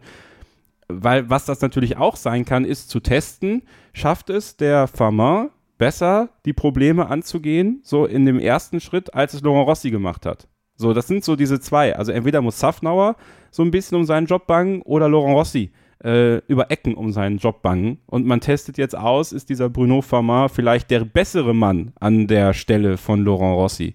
Weil ich glaube auch, dass Laurent Rossis Job nicht 100% sicher ist. Weil diese Schelte, die er da ausgeteilt hat, ähm, für mich wirkte das auch wie ein, ein Hund, der ein bisschen verwundet ist gerade, der seine eigenen äh, Wunden möglichst lecken möchte. Und um das zu kaschieren, bellt er halt einmal aus und haut da einmal auf den, auf den Putz. So, das ist eben der Unterschied, weil am Ende des Tages ist er nur der Chef von Alpine, aber er ist ja nicht wie John Elkin der Chef vom Ganzen, so gesehen, und kann quasi entscheiden, wer was macht. So also, so ist zumindest mein Eindruck. Ich weiß nicht, ob die, ob die, ob die Zuständigkeiten anders sind bei Alpine. Ähm, kann es einen eminenten Vorteil bringen in der Leistung? Ich glaube nicht. Ähm, ich glaube, es bringt erstmal ein bisschen Unruhe, weil jeder so ein bisschen fragt, was ist hier los? Äh, was bedeutet das? Bedeutet das was für mich? Ähm, bedeutet das was fürs ganze Projekt? Und ich finde Alpine, das habe ich auch so wahrgenommen, als ich in London war beim Launch. Das ist ein so sensibles Projekt. Also auch eine ganz sensible Arbeitsatmosphäre. Also eine sehr moderne, sehr schöne Arbeitsatmosphäre, nicht falsch verstehen. Aber eine sehr sensible, ähm, ja, die sind alle sehr sensibel da. Also äh, das ist positiv, glaube ich, weil ich finde, eine gewisse Grundsensibilität finde ich sehr, sehr wichtig, äh, weil es auch äh, sehr menschlich ist. Keiner ist eine Maschine, außer Max Verstappen vielleicht. Aber so, so eine Grundsensibilität ist, glaube ich, sehr, kann sehr hilfreich sein, kann aber dann in schlechten Momenten auch ganz, ganz hemmend sein. Und ähm, die Fahrer sind ultrasensibel. Also nochmal, es tut mir leid, was ich Esteban Ocon, dass ich Esteban Ocon wohl so einen bleibenden Schaden mit dem, was ich ihm gesagt habe äh, beim Lounge, also zugefügt habe, dass er in einem Interview nochmal darauf eingegangen ist. Also ähm, das wollte ich nicht so, ne? Aber genauso ist es bei Pierre Gasly. Die sind beide unheimlich sensibel und nehmen jede Schwingung, glaube ich, sehr schnell auf. Ähm, und, und so es im ganzen Team. Ja, so geht es im ganzen Team. Und ähm, das ist äh, schon kompliziert, weil wenn dann die Leistung nicht stimmt, dann, ähm, dann haben wir ein Problem. Und ob jetzt diese, diese Zwischenstation zwischen Rossi und Safnauer tatsächlich äh, diesen ja, krassen Schwung bringt, ich weiß es nicht. Ich habe eher das Gefühl, dass die Umstrukturierung bei Alpine jetzt gerade erst begonnen hat und äh, da noch ganz andere Sachen passieren könnten in den nächsten Wochen und Monaten, wenn es nicht besser wird. Ja, bisschen Zeit hat man ja noch bis zum Ende des 100-Rennplans. Ich habe schon wieder vergessen, bei welchem Rennen wir da aktuell stehen. Ich weiß, Dennis Lewandowski, unser Alpine-Edelfan, hatte sonst irgendwann mal geschrieben. Sorry, Dennis, kannst mich gerne mal wieder updaten, was das angeht. Ähm, äh, Stefan, nochmal als Abschlussfrage vielleicht, auch weil wir jetzt über drei Teams geredet haben, die doch ein bisschen mit Formschwankungen auch zu kämpfen haben aktuell. Ich habe gehört, dass Jensen Button auch bei Sky UK am Wochenende gesagt hat, dass es eigentlich für die heutige Formel 1 eher ungewöhnlich ist oder dass er es eher ungewöhnlich findet, dass Teams auch innerhalb einer Saison wirklich so Schritte ähm, vor und zurück machen, teilweise auch von Rennen zu Rennen, ähm, beispielsweise wie wir es jetzt eben auch mit Aston Martin sehen oder ähm, mit Ferrari oder Alpine, jetzt nur als Beispiele. Findest du das auch auffällig und falls ja, was glaubst du, woran das liegt oder ist es am Ende vielleicht doch einfach eher streckenspezifisch? Also ich glaube schon, dass die Rennstrecken eine Rolle spielen. Das haben sie auch früher. Und man darf aber im Vergleich zu vielleicht im Zeitraum von vor 15 Jahren oder darüber hinaus nicht vergessen, es gab damals andere Reifen auch. Ne? Da gab es jetzt nicht die Auswahl von C1 bis C5, sondern da gab es halt hart und weich. Da gab es auch unterschiedliche Mischungen teilweise, aber es war ein bisschen eingegrenzt. Also die Möglichkeit, dass man daneben liegt, war halt geringer per se, rein aufgrund der Reifen. Und ich glaube tatsächlich, dass diese neuen Autos einfach sehr sensibel sind, was die Reifen angeht. Also, dass diese, diese Abstimmung extrem spitz erfolgen muss. Und wenn du das halt so nicht triffst im freien Training, dann sieht es halt schlecht aus fürs Rennen am Sonntag. Oder wenn du es so nicht triffst im Qualifying. Und was wir immer wieder feststellen, und ich mache tatsächlich diese Wetterupdates jeden Tag am Rennwochenende und auch in der Woche davor schon. Es gab jetzt sehr, sehr viele Rennwochenenden auch, wo meinetwegen der Freitag super gut war der Samstag war so ne, mau und der Sonntag war irgendwie so ein Zwischending. Aber du hast jetzt selten wirklich konstante Bedingungen gehabt, dass es mal von A bis Z gleich war, sodass man sich auf irgendwas Sicheres einstellen konnte. Und ich glaube, darin liegt für einige die Krux, dass die mit dem Wetter nicht so gut klarkommen. Was immer wieder auch ein Thema ist und auch in Silverstone eins war, der Wind. Da pfeift ja richtig durch. Silverstone als ehemaliger Flugplatz ist natürlich so angelegt, dass man da auch mit Wind abheben kann, natürlich. Und äh, da waren teilweise Windgeschwindigkeiten, die waren deutlich über dem, was man zum Beispiel in Spielberg hatte oder bei manchen Rennen davor. Also auch das ist dann wieder so ein Thema, weil manche Autos sind tatsächlich windfühliger, windanfälliger als andere. Das war der Williams früher ganz extrem. Silverstone war offensichtlich nicht so schlimm. Der Ferrari zum Beispiel ist aber auch wieder so ein Auto, der da extrem schwierig zu handeln dann wird. Und das ist der Eindruck, den die Fahrer mit ihren Aussagen immer wieder vermitteln, dass die Fahrzeuge auf den Punkt zu bringen deutlich schwieriger ist als in der Vergangenheit. Also diese Gutmütigkeit, die manche Autos vielleicht hatten, die manche Spitzenautos auch früher ausgezeichnet hat, dass man die quasi hinstellen kann, so mehr oder weniger, lass mal aus dem, aus dem Lastwagen fahren, das Ding findet sich schon selbst zurecht. Das ist heute nicht mehr so. Und da nützen auch die vielen Simulationsfahrten im Simulator rauf und runter nichts, weil einfach die echte Rennstrecke in dem Moment mit der Wetterbedingung, die es dann halt gerade hat, doch ganz anders ist als alles, was man sich vorher vielleicht zurechtgelegt hat. Und ja, das ist die Erklärung, die ich habe. Ansonsten ist ja alles, man muss es notwendigerweise ein bisschen einfacher halten durch das finanzielle Reglement, das sagt, hey, du darfst nicht mehr so viel Entwicklung betreiben, du kannst nicht mehr unendlich viele Teile bringen und so. Das trägt vielleicht auch dazu bei, dass man von Rennen zu Rennen manche Schwächen halt einfach nicht mehr so aussortieren kann, weil eben die Mittel fehlen, weil man die sich halt aufspart. Früher hätte man vielleicht gesagt, okay, wir krempeln schon nach zwei Rennen dieses Auto komplett um, so wie es McLaren jetzt nach ja, etwas mehr als einem Saisondrittel gemacht hat. Und diese Möglichkeit hast du jetzt halt im modernen Formel 1 Reglement nicht mehr so. Also ich glaube, da kommen unterschiedliche Faktoren zusammen und äh, das macht es aber tatsächlich, finde ich, dieses Jahr so extrem interessant, weil du halt einfach nicht weißt, vor einem Rennwochenende nicht, ja, wer wird denn Zweiter hinter Max Verstappen? Dass Verstappen gewinnt, ja, okay, ist so, aber dahinter völlig offen. Finde ich auch ebenso spannend. Und das möchte ich auch nochmal sagen an die Leute, die uns geschrieben haben, dass es gar keinen Sinn macht, wenn bei unserem Tippspiel Best of the Rest alles hinter Max Verstappen bzw. Red Bull ist, weil ich finde, das macht voll Sinn. Also ich finde es aktuell sau schwierig, das zu tippen. Und ich wüsste aktuell nicht, wie man es ähm, noch schwieriger oder besser gestalten könnte. Deshalb, glaube ich, bleiben wir auch erstmal dabei. Aber ja, das bringt wirklich ähm, doch irgendwie Spaß auch in diesem Jahr, auch wenn die Teams sich sicherlich ähm, ja lieber eine konstantere Performance wünschen würden, logischerweise. Und ja, Konstanz, ähm, auch ein ganz gutes Stichwort mit Blick auf den Haas. Allerdings ist der aktuell eher konstant schlecht, zumindest was das Rennen angeht. Ähm, wollen wir, glaube ich, heute gar nicht so viel groß drüber reden. Das ist aus deutscher Sicht aber natürlich nochmal erwähnt. Ähm, da lief es echt nicht so gut, muss man sagen. Kevin Magnussen, der ist ja schon im Qualifying stehen geblieben mit einem technischen Effekt. Im Rennen haben wir dann ein ähnliches Bild gesehen mit einem kapitalen Motorschaden und Schaden. Den hat auch ähm, ja, äh, Nico Hülkenberg, den Namen habe ich gesucht, davon getragen, nämlich nach einer Berührung mit Sergio Perez, der ist am Ende 13. geworden, also Nico Hülkenberg muss man sagen, wäre vermutlich auch so nicht so viel mehr drin gewesen. Also ja, bei Haas, da fehlt aktuell nicht nur die Performance, sondern da fängt langsam auch noch die Zuverlässigkeit an, Sorgen zu machen. Und ja, Sorgen machen. Das ähm, ist auch ähm, ja erwähnenswert mit Blick auf Sergio Perez, weil auch der hat am Wochenende mal wieder nicht so ganz ähm, performt, wie man sich das erhofft hatte, glaube ich. Ähm, Kevin, vielleicht nur ein ganz kurzes Wort sehen, weil wir es ja wirklich jede Woche hier besprechen ja. inzwischen, muss man sagen.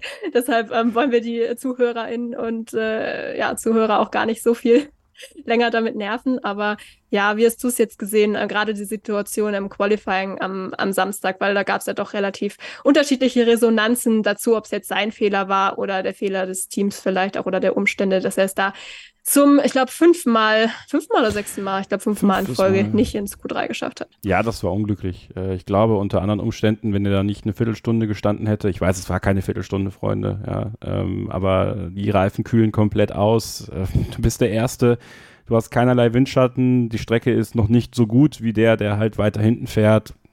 Also das war eigentlich zum Scheitern verurteilt. Ne? Das war schon zum Scheitern verurteilt, als er sich da ganz vorne hingestellt hat. Und ich dachte mir so, ist das nicht ein bisschen früh? also das dauert ja alles immer so lang da in Silverstone tatsächlich, bis mal ein Auto weg ist. Also das hätte man ja vielleicht antizipieren können. Er hat es dann ganz solide gemacht. Ja, äh, am Ende des Tages hat er ja noch die Punkte erreicht. Äh, sicherlich nicht das, was er sich selber vorgestellt hat, ist klar. Ist halt ein Kopfproblem jetzt gerade. Ne? Das Ding ist drin, ähm, dass es bei ihm nicht läuft und ähm, das muss er irgendwie wieder unter Kontrolle bekommen. Und ihm traue ich es schon zu, dass er es unter Kontrolle bekommen kann. Ja, er ist die Nummer zwei, er fährt nicht um Weltmeisterschaften mit. Also das können wir jetzt endgültig auch in Zukunft begraben. Wenn er jetzt sich wieder fängt, dann wird er auch wieder die guten Ergebnisse einfahren für Red Bull. Helmut Marko hat ja nochmal klar gesagt, er ist nicht in Gefahr. Das glaube ich ihm auch. Ähm, und ja, muss er abhaken, muss er weitermachen und äh, hatte ein paar gute Überholmanöver noch dieses Duell mit Hemmel, mit Hülkenberg, ja, passiert im Rennen vermutlich so in der Situation. Und da muss er weiter, muss er weiter schauen. Also, das ist halt blöd gelaufen für ihn und das kumuliert sich dann und das ist natürlich doof, aber das Leben geht weiter. Auch für ihn.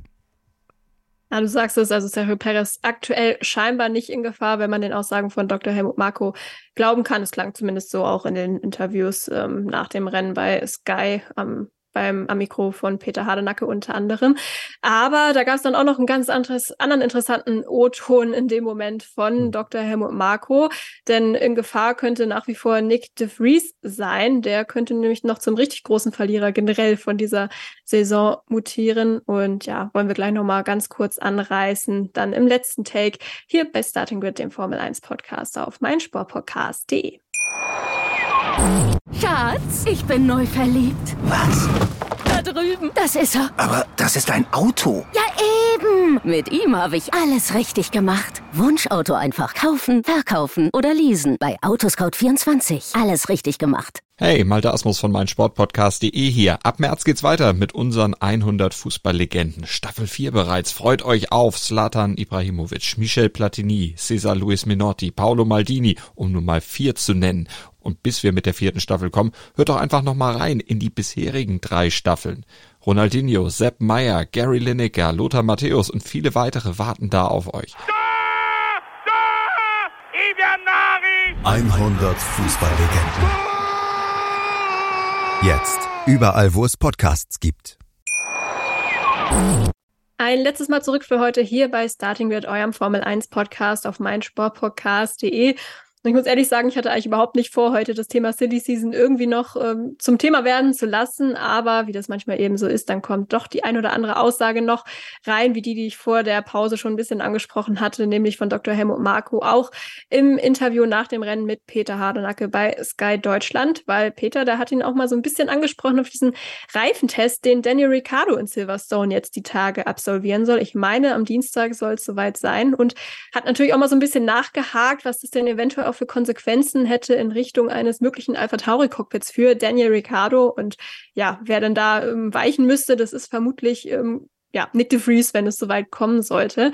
Ähm, Stefan, glaubst du auch, dass ähm, also ich weiß nicht, du hast die Aussage wahrscheinlich auch gesehen von Dr. Helmut Marko, hat ja auch so ein bisschen verschmitzt gegrinst und meinte, ja, wir warten den Test mal ab, aber dann können wir sprechen. Ähm, wurde ein bisschen zu viel reininterpretiert, jetzt auch von, von Menschen auf Social Media und auch von mir jetzt an dieser Stelle? Oder könnte es sein, dass die Zeit von Nick de Vries in der Formel 1 wirklich schon so langsam wieder zu Ende geht, obwohl sie gerade erst begonnen hat?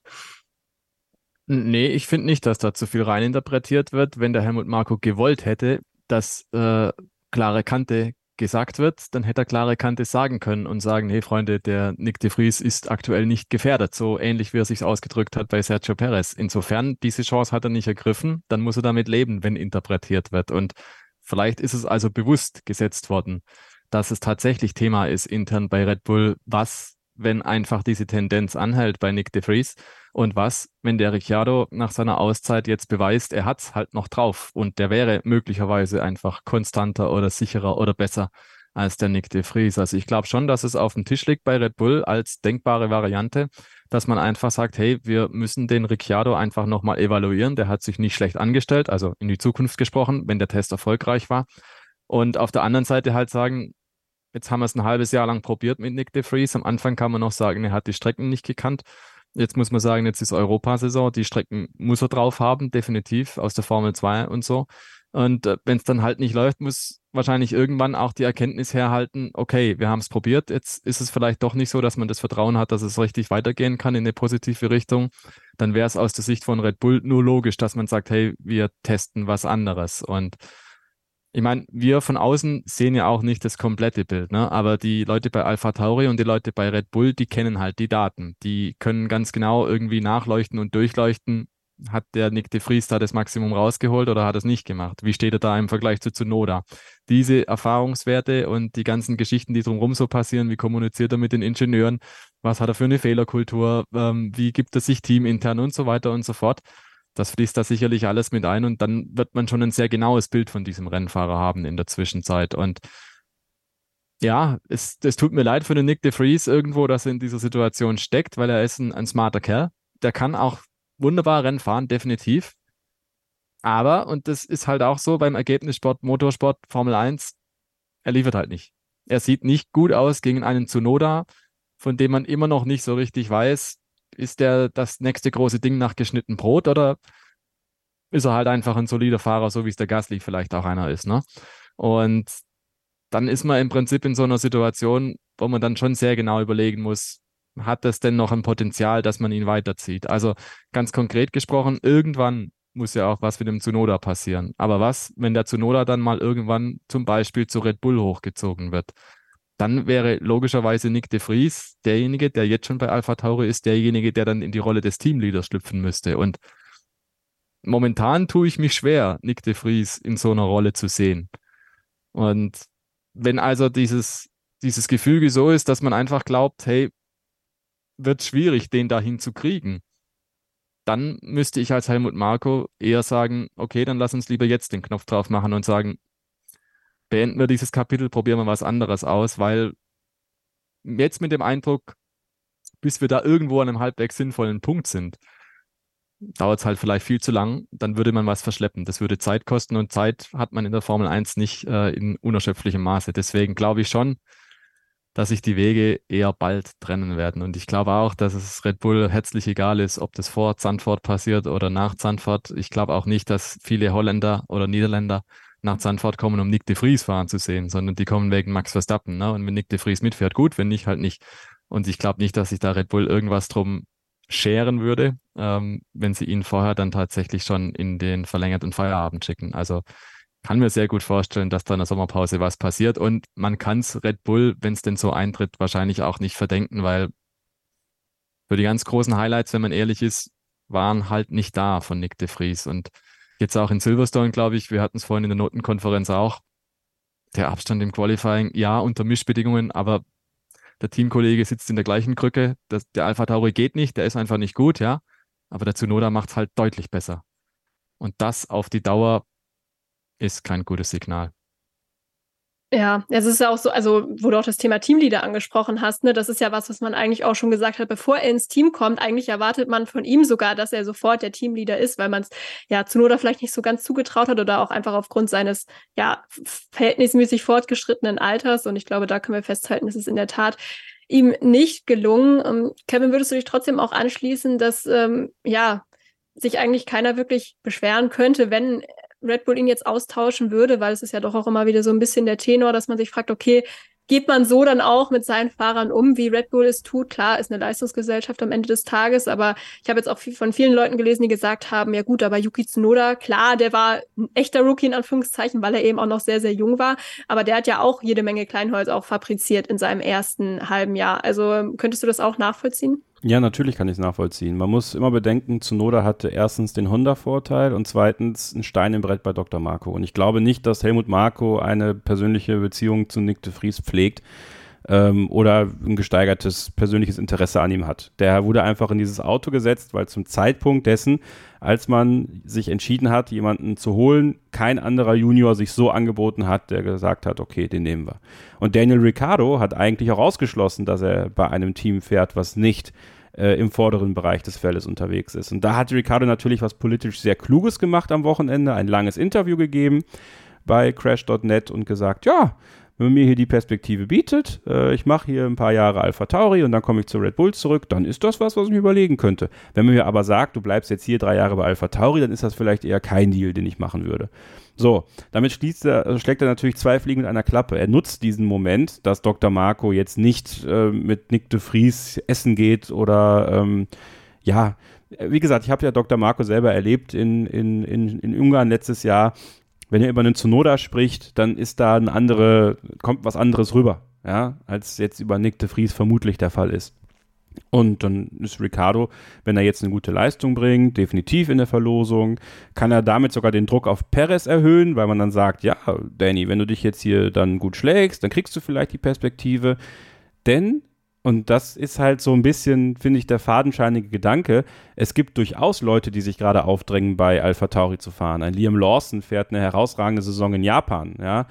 Also sich da so einzufügen und direkt auch im Debüt, glaube ich, das Rennen zu gewinnen und auch in der WM gut dabei zu sein, also in der, in der Feierwertung da, ähm, dann, dann ist das schon, ist das schon was. Und der hat ja auch für Red Bull getestet, das heißt, die wissen eigentlich, wie schnell der ist. Es ging nur darum, schafft er es in einem kompetitiven Rahmen, das auch zu leisten. Und deswegen würde ich gar nicht mal ausschließen, dass auch Liam Lawson nicht aus Japan rausgezogen wird und gesagt wird, okay, ähm, das war jetzt gut, das hat uns gereicht, um zu sehen, dass du es kannst, in einem Rennrahmen auch so zu brillieren. Komm, setzen wir dich hier neben Yuki Tsunoda. Es ist nicht sicher, dass es Daniel Ricciardo ist, weil am Ende des Tages ist Daniel Ricciardo washed out. So, er hat sich bei, bei Renault nicht mit Ruhm bekleckert. Er hat sich, also am Ende, er hat sich bei äh, McLaren überhaupt gar nicht mit Ruhm bekleckert. Und das war, glaube ich, das größte Problem seiner Formel 1-Karriere, dass dieses McLaren-Ding einfach für ihn komplett nach hinten losgegangen ist. Und da muss man sich auch überlegen, ist Daniel Ricciardo jetzt für uns der Weisheit letzter Schluss, zu sagen, ein Fahrer, der es jetzt bei zwei Teams am Ende nicht wirklich gepackt hat mehr, ähm, den setzen wir jetzt neben Yuki Tsunoda. Was macht das mit Daniel Ricciardo, wenn der neben Yuki Tsunoda sitzt und der Tsunoda fegt ihn weg? So, dann ist die Formel 1-Karriere sowas von vorbei. Also dann reden wir überhaupt nicht mehr darüber, dass er irgendwo fährt. Vielleicht ist es für Ricciardo also gar nicht der schlechteste Bereich, zu sagen, ich mache hier Entwicklungsfahrer und äh, bin hier Marketing äh, und, und mach das. Und wir setzen den Liam Lawson da rein. Weil dann weißt du auch relativ schnell, in dem halben Jahr, ist Liam Lawson in der Lage, das zu leisten? Weil dann weißt du, weil Ayumu Iwasa wird seine Superlizenzpunkte sammeln am Ende der Saison, da bin ich mir ziemlich sicher in der Formel 2. So, ist der vielleicht einer, den man dann da reinsetzt, weil die Honda-Partnerschaft läuft ja auch noch. Gut, zwei Japaner, aber ich glaube, das wäre jetzt auch nicht das Problem. Hätte auch einen reinen Charme für sich irgendwo, ähm, weil es auch so zwei unterschiedliche Charaktere sind. Der eine ein bisschen aufbrausender, der andere ein bisschen dezenter. Also, ähm, wie man es dreht und wendet, es ist, am Ende ist Red Bull, glaube ich, die, die, die, die, die objektifizierte Leistungsgesellschaft in der Formel 1. Es haben schon so viele als talentiert gewertete Fahrer äh, ja, relativ schnell äh, das Beil abbekommen von Dr. Marco, wenn es drauf ankam. Und warum sollte es bei Nick de Vries anders sein? Und deswegen ist es vollkommen verständlich, dass man darüber diskutiert. Ähm, aber wie gesagt, ich glaube, das liegt auch daran, dass bei Alpha Tauri gerade einiges im Wandel ist. Ja, also ähm, da dreht sich vieles bei Red Bull, seit Oliver Minzlaff äh, das Sagen hat. Äh, Laurent Meckis, Peter Bayer, all die ganzen Stories rund um Alpha Tauri, der neue Name, neue Sponsoren. Das kommt Nick de Vries natürlich auch nicht zugute, weil da einfach sehr viel gerade los ist. Und natürlich auch ein Peter Bayer und vielleicht auch ein Laurent Meckis jetzt sagen, okay, perspektivisch wäre es vielleicht gar nicht verkehrt, den Wechsel zu machen, auch wenn er nicht öffentlich drüber gesprochen wird. Ähm, und äh, Meckis das ja eigentlich auch gar nicht darf, ähm, ist ja trotzdem äh, ja, der Faktor da, dass der nächstes Jahr, wie so ein Trainer, die Transferphase ja schon irgendwo äh, mitgehen muss. Ja, was passiert da zukünftig? Und es tut mir wie soll ich sagen, ich habe auch nicht zu Nick de Vries jetzt eine Bindung. Wenn der jetzt nicht Formel 1 fährt, jo, dann tut es mir, tut's mir schon leid für ihn, weil ich weiß, dass er sich gewünscht hat. Aber es hat halt nicht geklappt. Falscher Zeit, falscher Ort. Ich würde mir wünschen, dass äh, ähnlich wie bei Mick Schumacher äh, sein, sein alter äh, Kumpane Toto Wolf ihn vielleicht auffängt. Äh, und weil das ist nämlich auch was.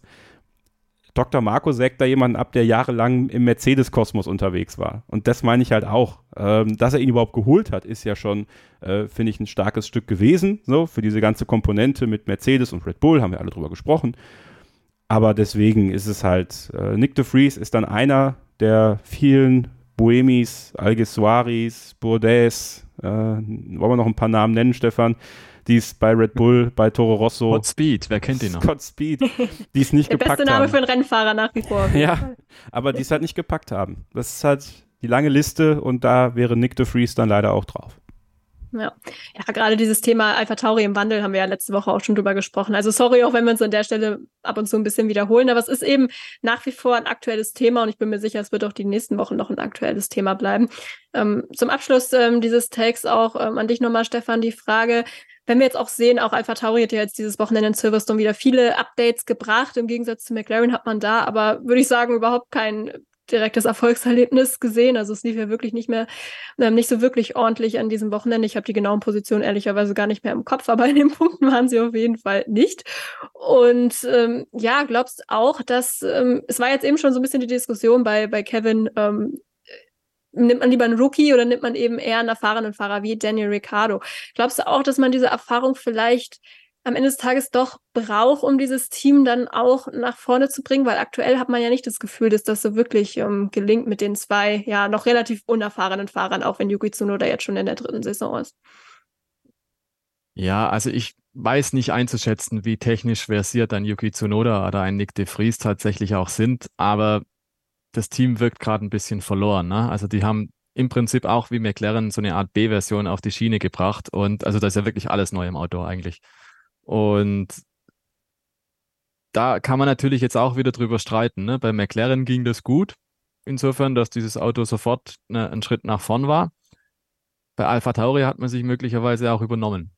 Also es gibt ja diese unterschiedliche Philosophie. Aston Martin hat es am Anfang so gemacht des Jahres, dass sie gesagt haben, wir machen häppchenweise immer kleine Stücke, mal ein Flügel hier, mal irgendwie ein Sidepod und so, aber nie jetzt dieses ganz große Paket. Und es gibt viele Stimmen im Fahrerlager, die sagen, dieses ganz große Paket birgt halt dieses Risiko, dass wenn du zu, zu einem Zeitpunkt zu viele Schrauben rumdrehst, dass du dich dann total verläufst und nachher nicht mehr weißt, was muss ich jetzt eigentlich korrigieren, was muss ich zurücknehmen, was muss ich vielleicht wieder anders einpegeln, dass man einfach nicht mehr so richtig weiß, was tut jetzt was am Auto und passt es überhaupt so alles zusammen. Wenn du aber Stück für Stück immer guckst und da ein kleines Teil hinbaust und da vielleicht irgendwas veränderst, dann hast du zum Prinzip die, die Nachvollziehbarkeit und weißt, aha, okay, das haben wir probiert, das ging schief, war nicht gut, lass mal sein. Das andere haben wir probiert, war gut, das bleibt unbedingt, das müssen wir beibehalten. Und bei Alpha Tauri die hatten jetzt das Erlebnis, dass es einfach grottig war. Es lief einfach gar nichts. Der Yuki Tsunoda hat dann, glaube ich, gesagt, ja, es hilft ihm dann schon bei so manchen Bereichen. Er hat dann, glaube ich, schnelle Kurven genannt. aber so richtig überzeugend klang das auch nicht, sondern das war eher so, irgendwas muss ich finden, was an dem Auto gut war. Und es war halt im Großen und Ganzen gar nichts. Und da glaube ich tatsächlich, dass es vielleicht, ja, ein bisschen zu viel war für die Fahrer auf einmal und noch dazu auf einer Strecke wie Silverstone, wo du halt wirklich das Vertrauen auch haben musst. Ne? Wir reden da von Kurven, die halt über 200 km/h durchfahren werden. Cops, dann Maggots, Baggots und Chapel zum Beispiel vor der Hangar Straight, auch die Stowe-Kurve.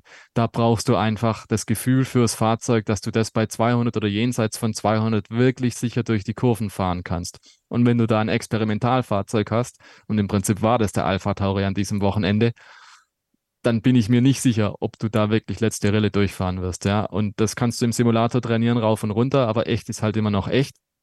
Und insofern glaube ich, dass es für Alpha Tauri in der Konstellation, wie du es gerade geschildert hast, mit zwei Fahrern, die jetzt nicht so die ultimative Formel 1 Erfahrung haben, nicht die ultimative Formel 1 Erfahrung im Hinblick auf ein Auto, was auch was kann, ja, weil der Alpha Tauri die letzten Jahre einfach auch nicht gut war, dann glaube ich, war das vielleicht einfach nicht clever ausgewählt. Und Ungarn wird es jetzt vielleicht zeigen, das ist eher eine gewisse ruhigere Rennstrecke. Auch da gibt es die schnelle Kurve 4, sicher, aber die Geschwindigkeiten sind dann doch insgesamt ein bisschen reduzierter vielleicht klappt es da besser. Vielleicht hat man da einen besseren Eindruck von diesem Gesamtpaket. Aber ansonsten würde ich denken, irgendwie wäre es clever, sie würden das nochmal ein bisschen aufteilen und vielleicht versuchen, ob es da einen Kompromiss gibt, der vielleicht ein bisschen was hergibt, was man auch nachvollziehen und verstehen kann. Weil so, also mein, mein Eindruck war von außen betrachtet, die sind völlig, völlig hilflos. Muss man natürlich auch sagen, es ist ja nicht zwingend abnormal, dass ein Update nicht sofort zündet beim ersten Versuch, aber ja, es passt natürlich insgesamt auch so ein bisschen ins Gesamtbild. Vielleicht kann man, glaube ich, schon dann auch sagen, bei Alpha Tauri, die es ja aktuell nicht leicht haben, Platz 10 in der Konstrukteurs-WM, sagt, glaube ich, schon sehr vieles. Ähm, ja, wir halten euch auf, bei allem auf dem Laufenden, sowohl hier im Podcast, was äh, Silly Season, aber auch alles andere angeht. Natürlich auch auf unseren Social Media Kanälen ganz genauso. Könnt ihr auch bei Starting Grid gerne überall vorbeischauen. Das gleiche gilt auch bei unseren privaten Kanälen. Ähm, Kevin findet ihr da auf Twitter und Instagram unter Kevin-Scheuren. Ich bin auf beiden Plattformen zu finden unter Sophie Affelt und auch Stefan ist da natürlich überall vertreten. Muss ich kurz gucken. Instagram Stefan Ehlen 86 und bei Twitter unter Stefan Ehlen. Und wer nicht nur auf Social Media Media von Stefan lesen möchte, sondern auch was richtig Handfestes quasi haben möchte, ja, dem lege ich noch dieses Buch hier ans Herz. Ähm, diejenigen, die auf YouTube zu schauen, die können es vielleicht jetzt sehen. Ähm, für die, die es nicht tun, äh, kann ich es auch nochmal mündlich erläutern. Ich halte hier die Grand Prix-Geschichten in der Hand. In dem Fall ist es Band 2. Und äh, Stefan, vielleicht kannst du nochmal ganz kurz sagen, ähm, ja, wie man hier in diese Schmankerl am besten rankommt. Oh, sehr gerne, Sophie. Vielen Dank. Ja, es gibt einen Webshop unter www grand-bricks-geschichten.com. Es gibt es aber auch auf Amazon oder überall, wo es Bücher gibt. Einfach danach googeln, danach fragen und dann werdet ihr geholfen, auf jeden Fall. Sehr gut. Also ich kann es sehr empfehlen, sind auch sehr kurze Kapitel, also für Leute, die ja eher eine kurze Aufmerksamkeitsspanne haben, so wie ich, oder ähm, auch einfach mal äh, Stress haben oder so, kann ich sehr empfehlen. Kann man auch kreuz und quer lesen. Also wirklich sehr spannende Stories dabei, die man ja so vielleicht auch noch nicht gehört hat. Also ehrlich gemeinte Empfehlung auch von meiner Seite. Und ja, Kevin, wir kommen so langsam zum Schluss, aber du hast natürlich vorher noch die ehrenvolle Aufgabe, uns über den Ausgang unseres Tippspiels am vergangenen Wochenende zu informieren. Ja, war nicht gut. Also hier zumindest nicht. Also, Wenig überraschend. Also ähm, immerhin haben wir beide zwei Punkte gesammelt äh, und Christian einen ja, für die MST-Redaktion. Am Ende führst du immer noch, Sophie, mit 31 Punkten. Vorsprung auf die MST-Redaktion ist, ist groß genug, 24,5, aber ich hole auf die Redaktion auf sind jetzt bei 22,5 Punkten. Also äh, ich robbe mich langsam ran. Ich bin wie McLaren. Ich habe das Update gemacht. bei unseren Kick-Tipp-Spielen äh, haben wir auch nicht so viele Punkte diesmal gehabt tatsächlich. Also äh, es hat wirklich nicht jeder mit Lennon Norris da oben gerechnet. Wenig ähm, überraschend, ja. ja. In Kicktipp Gruppe 1 haben wir gleich vier Tagessieger mit 95 Punkten. Flair, die 25, Waschbär und Eldstorp 02 oder El Storbo 2 ähm, und führender in der, äh, achso, wir machen noch die Gruppe 2, Jens unterstrich Töle und Rusty mit 97 Punkten, die Tagessieger. In Gruppe 1 führt Kevin Herrmann weiterhin mit 1006 Punkten vor Scuferia mit 1001 Punkten und Eisfeuer mit 999 Punkten. Und in Gruppe 2 führt Christio mit 1005 Punkten, Asmodeus 42 mit 1003 Punkten und mit genau 1000 Punkten Tipper 3000. Also aktuell ist immer noch Kevin Herrmann das Maß aller Dinge Ähm, tippt also auf jeden Fall beim nächsten Mal wieder eifrig mit. Dann vor dem großen Preis von Ungarn. So ist es. Und damit würde ich sagen, schließen wir die Analyse zum großen Preis von Großbritannien ab. Ja, wirklich am Wochenende, wo viel los war. Wir hätten jetzt auch noch eine halbe Stunde reden können über den Hollywood-Blockbuster mit Brad Pitt etc. Also auch neben der Strecke war da ja jede Menge los, kann man sagen. Aber ja, aus Zeitgründen mussten wir uns jetzt mal auf Sportliche beschränken. Ich hoffe, da habt ihr Verständnis für. Und ja, bedanke mich, Kevin, erstmal bei dir, dass du heute wieder mit dabei warst und freue mich, wenn wir uns dann nächste Woche bei der Vorschau eben auf den Großen Preis von Ungarn hören. Ja, hat mich auch sehr gefreut gefreut und äh, danke dir. Ja, und auch an dich, Stefan, natürlich vielen Dank. Ich kann da nur wiederholen, was ich am Anfang schon gesagt habe. Es wurde echt mal wieder Zeit und freut mich sehr, dass es heute geklappt hat. Hat mir viel Spaß gebracht. Ich hoffe, dir auch. Ja, vielen Dank. War eine schöne Gesprächsrunde. Immer schön bei euch zu Gast zu sein. Dankeschön. Ja, sehr gerne. Und euch da draußen wünsche ich eine schöne Formel 1 freie Woche. Hinterlasst uns gerne eine Rezeption auf den bekannten Plattformen oder gebt uns auf YouTube einen Daumen hoch, wenn euch gefällt, was wir tun. Das hilft uns sehr und freut uns natürlich auch sehr. Genauso wie konstruktive Kritik, die nehmen wir auch immer gerne an. Und ansonsten würde ich sagen, macht's gut und keep racing. Starting Grid, die Formel 1 Show mit Kevin Scheuren und Sophie Affeld in Zusammenarbeit mit motorsporttotal.com und Formel1.de. Keep racing auf meinsportpodcast.de. Schatz, ich bin neu verliebt. Was? Drüben. Das ist er. Aber das ist ein Auto. Ja, eben. Mit ihm habe ich alles richtig gemacht. Wunschauto einfach kaufen, verkaufen oder leasen. Bei Autoscout24. Alles richtig gemacht. Wie baut man eine harmonische Beziehung zu seinem Hund auf? Puh, gar nicht so leicht. Und deshalb frage ich nach, wie es anderen Hundeeltern gelingt, beziehungsweise wie die daran arbeiten. Bei Iswas Dog reden wir dann drüber. Alle 14 Tage neu mit mir, Malte Asmus und unserer Expertin für eine harmonische Mensch-Hund-Beziehung, Melanie Lippisch. Ist was, Dog? Mit Malte Asmus. Überall, wo es Podcasts gibt.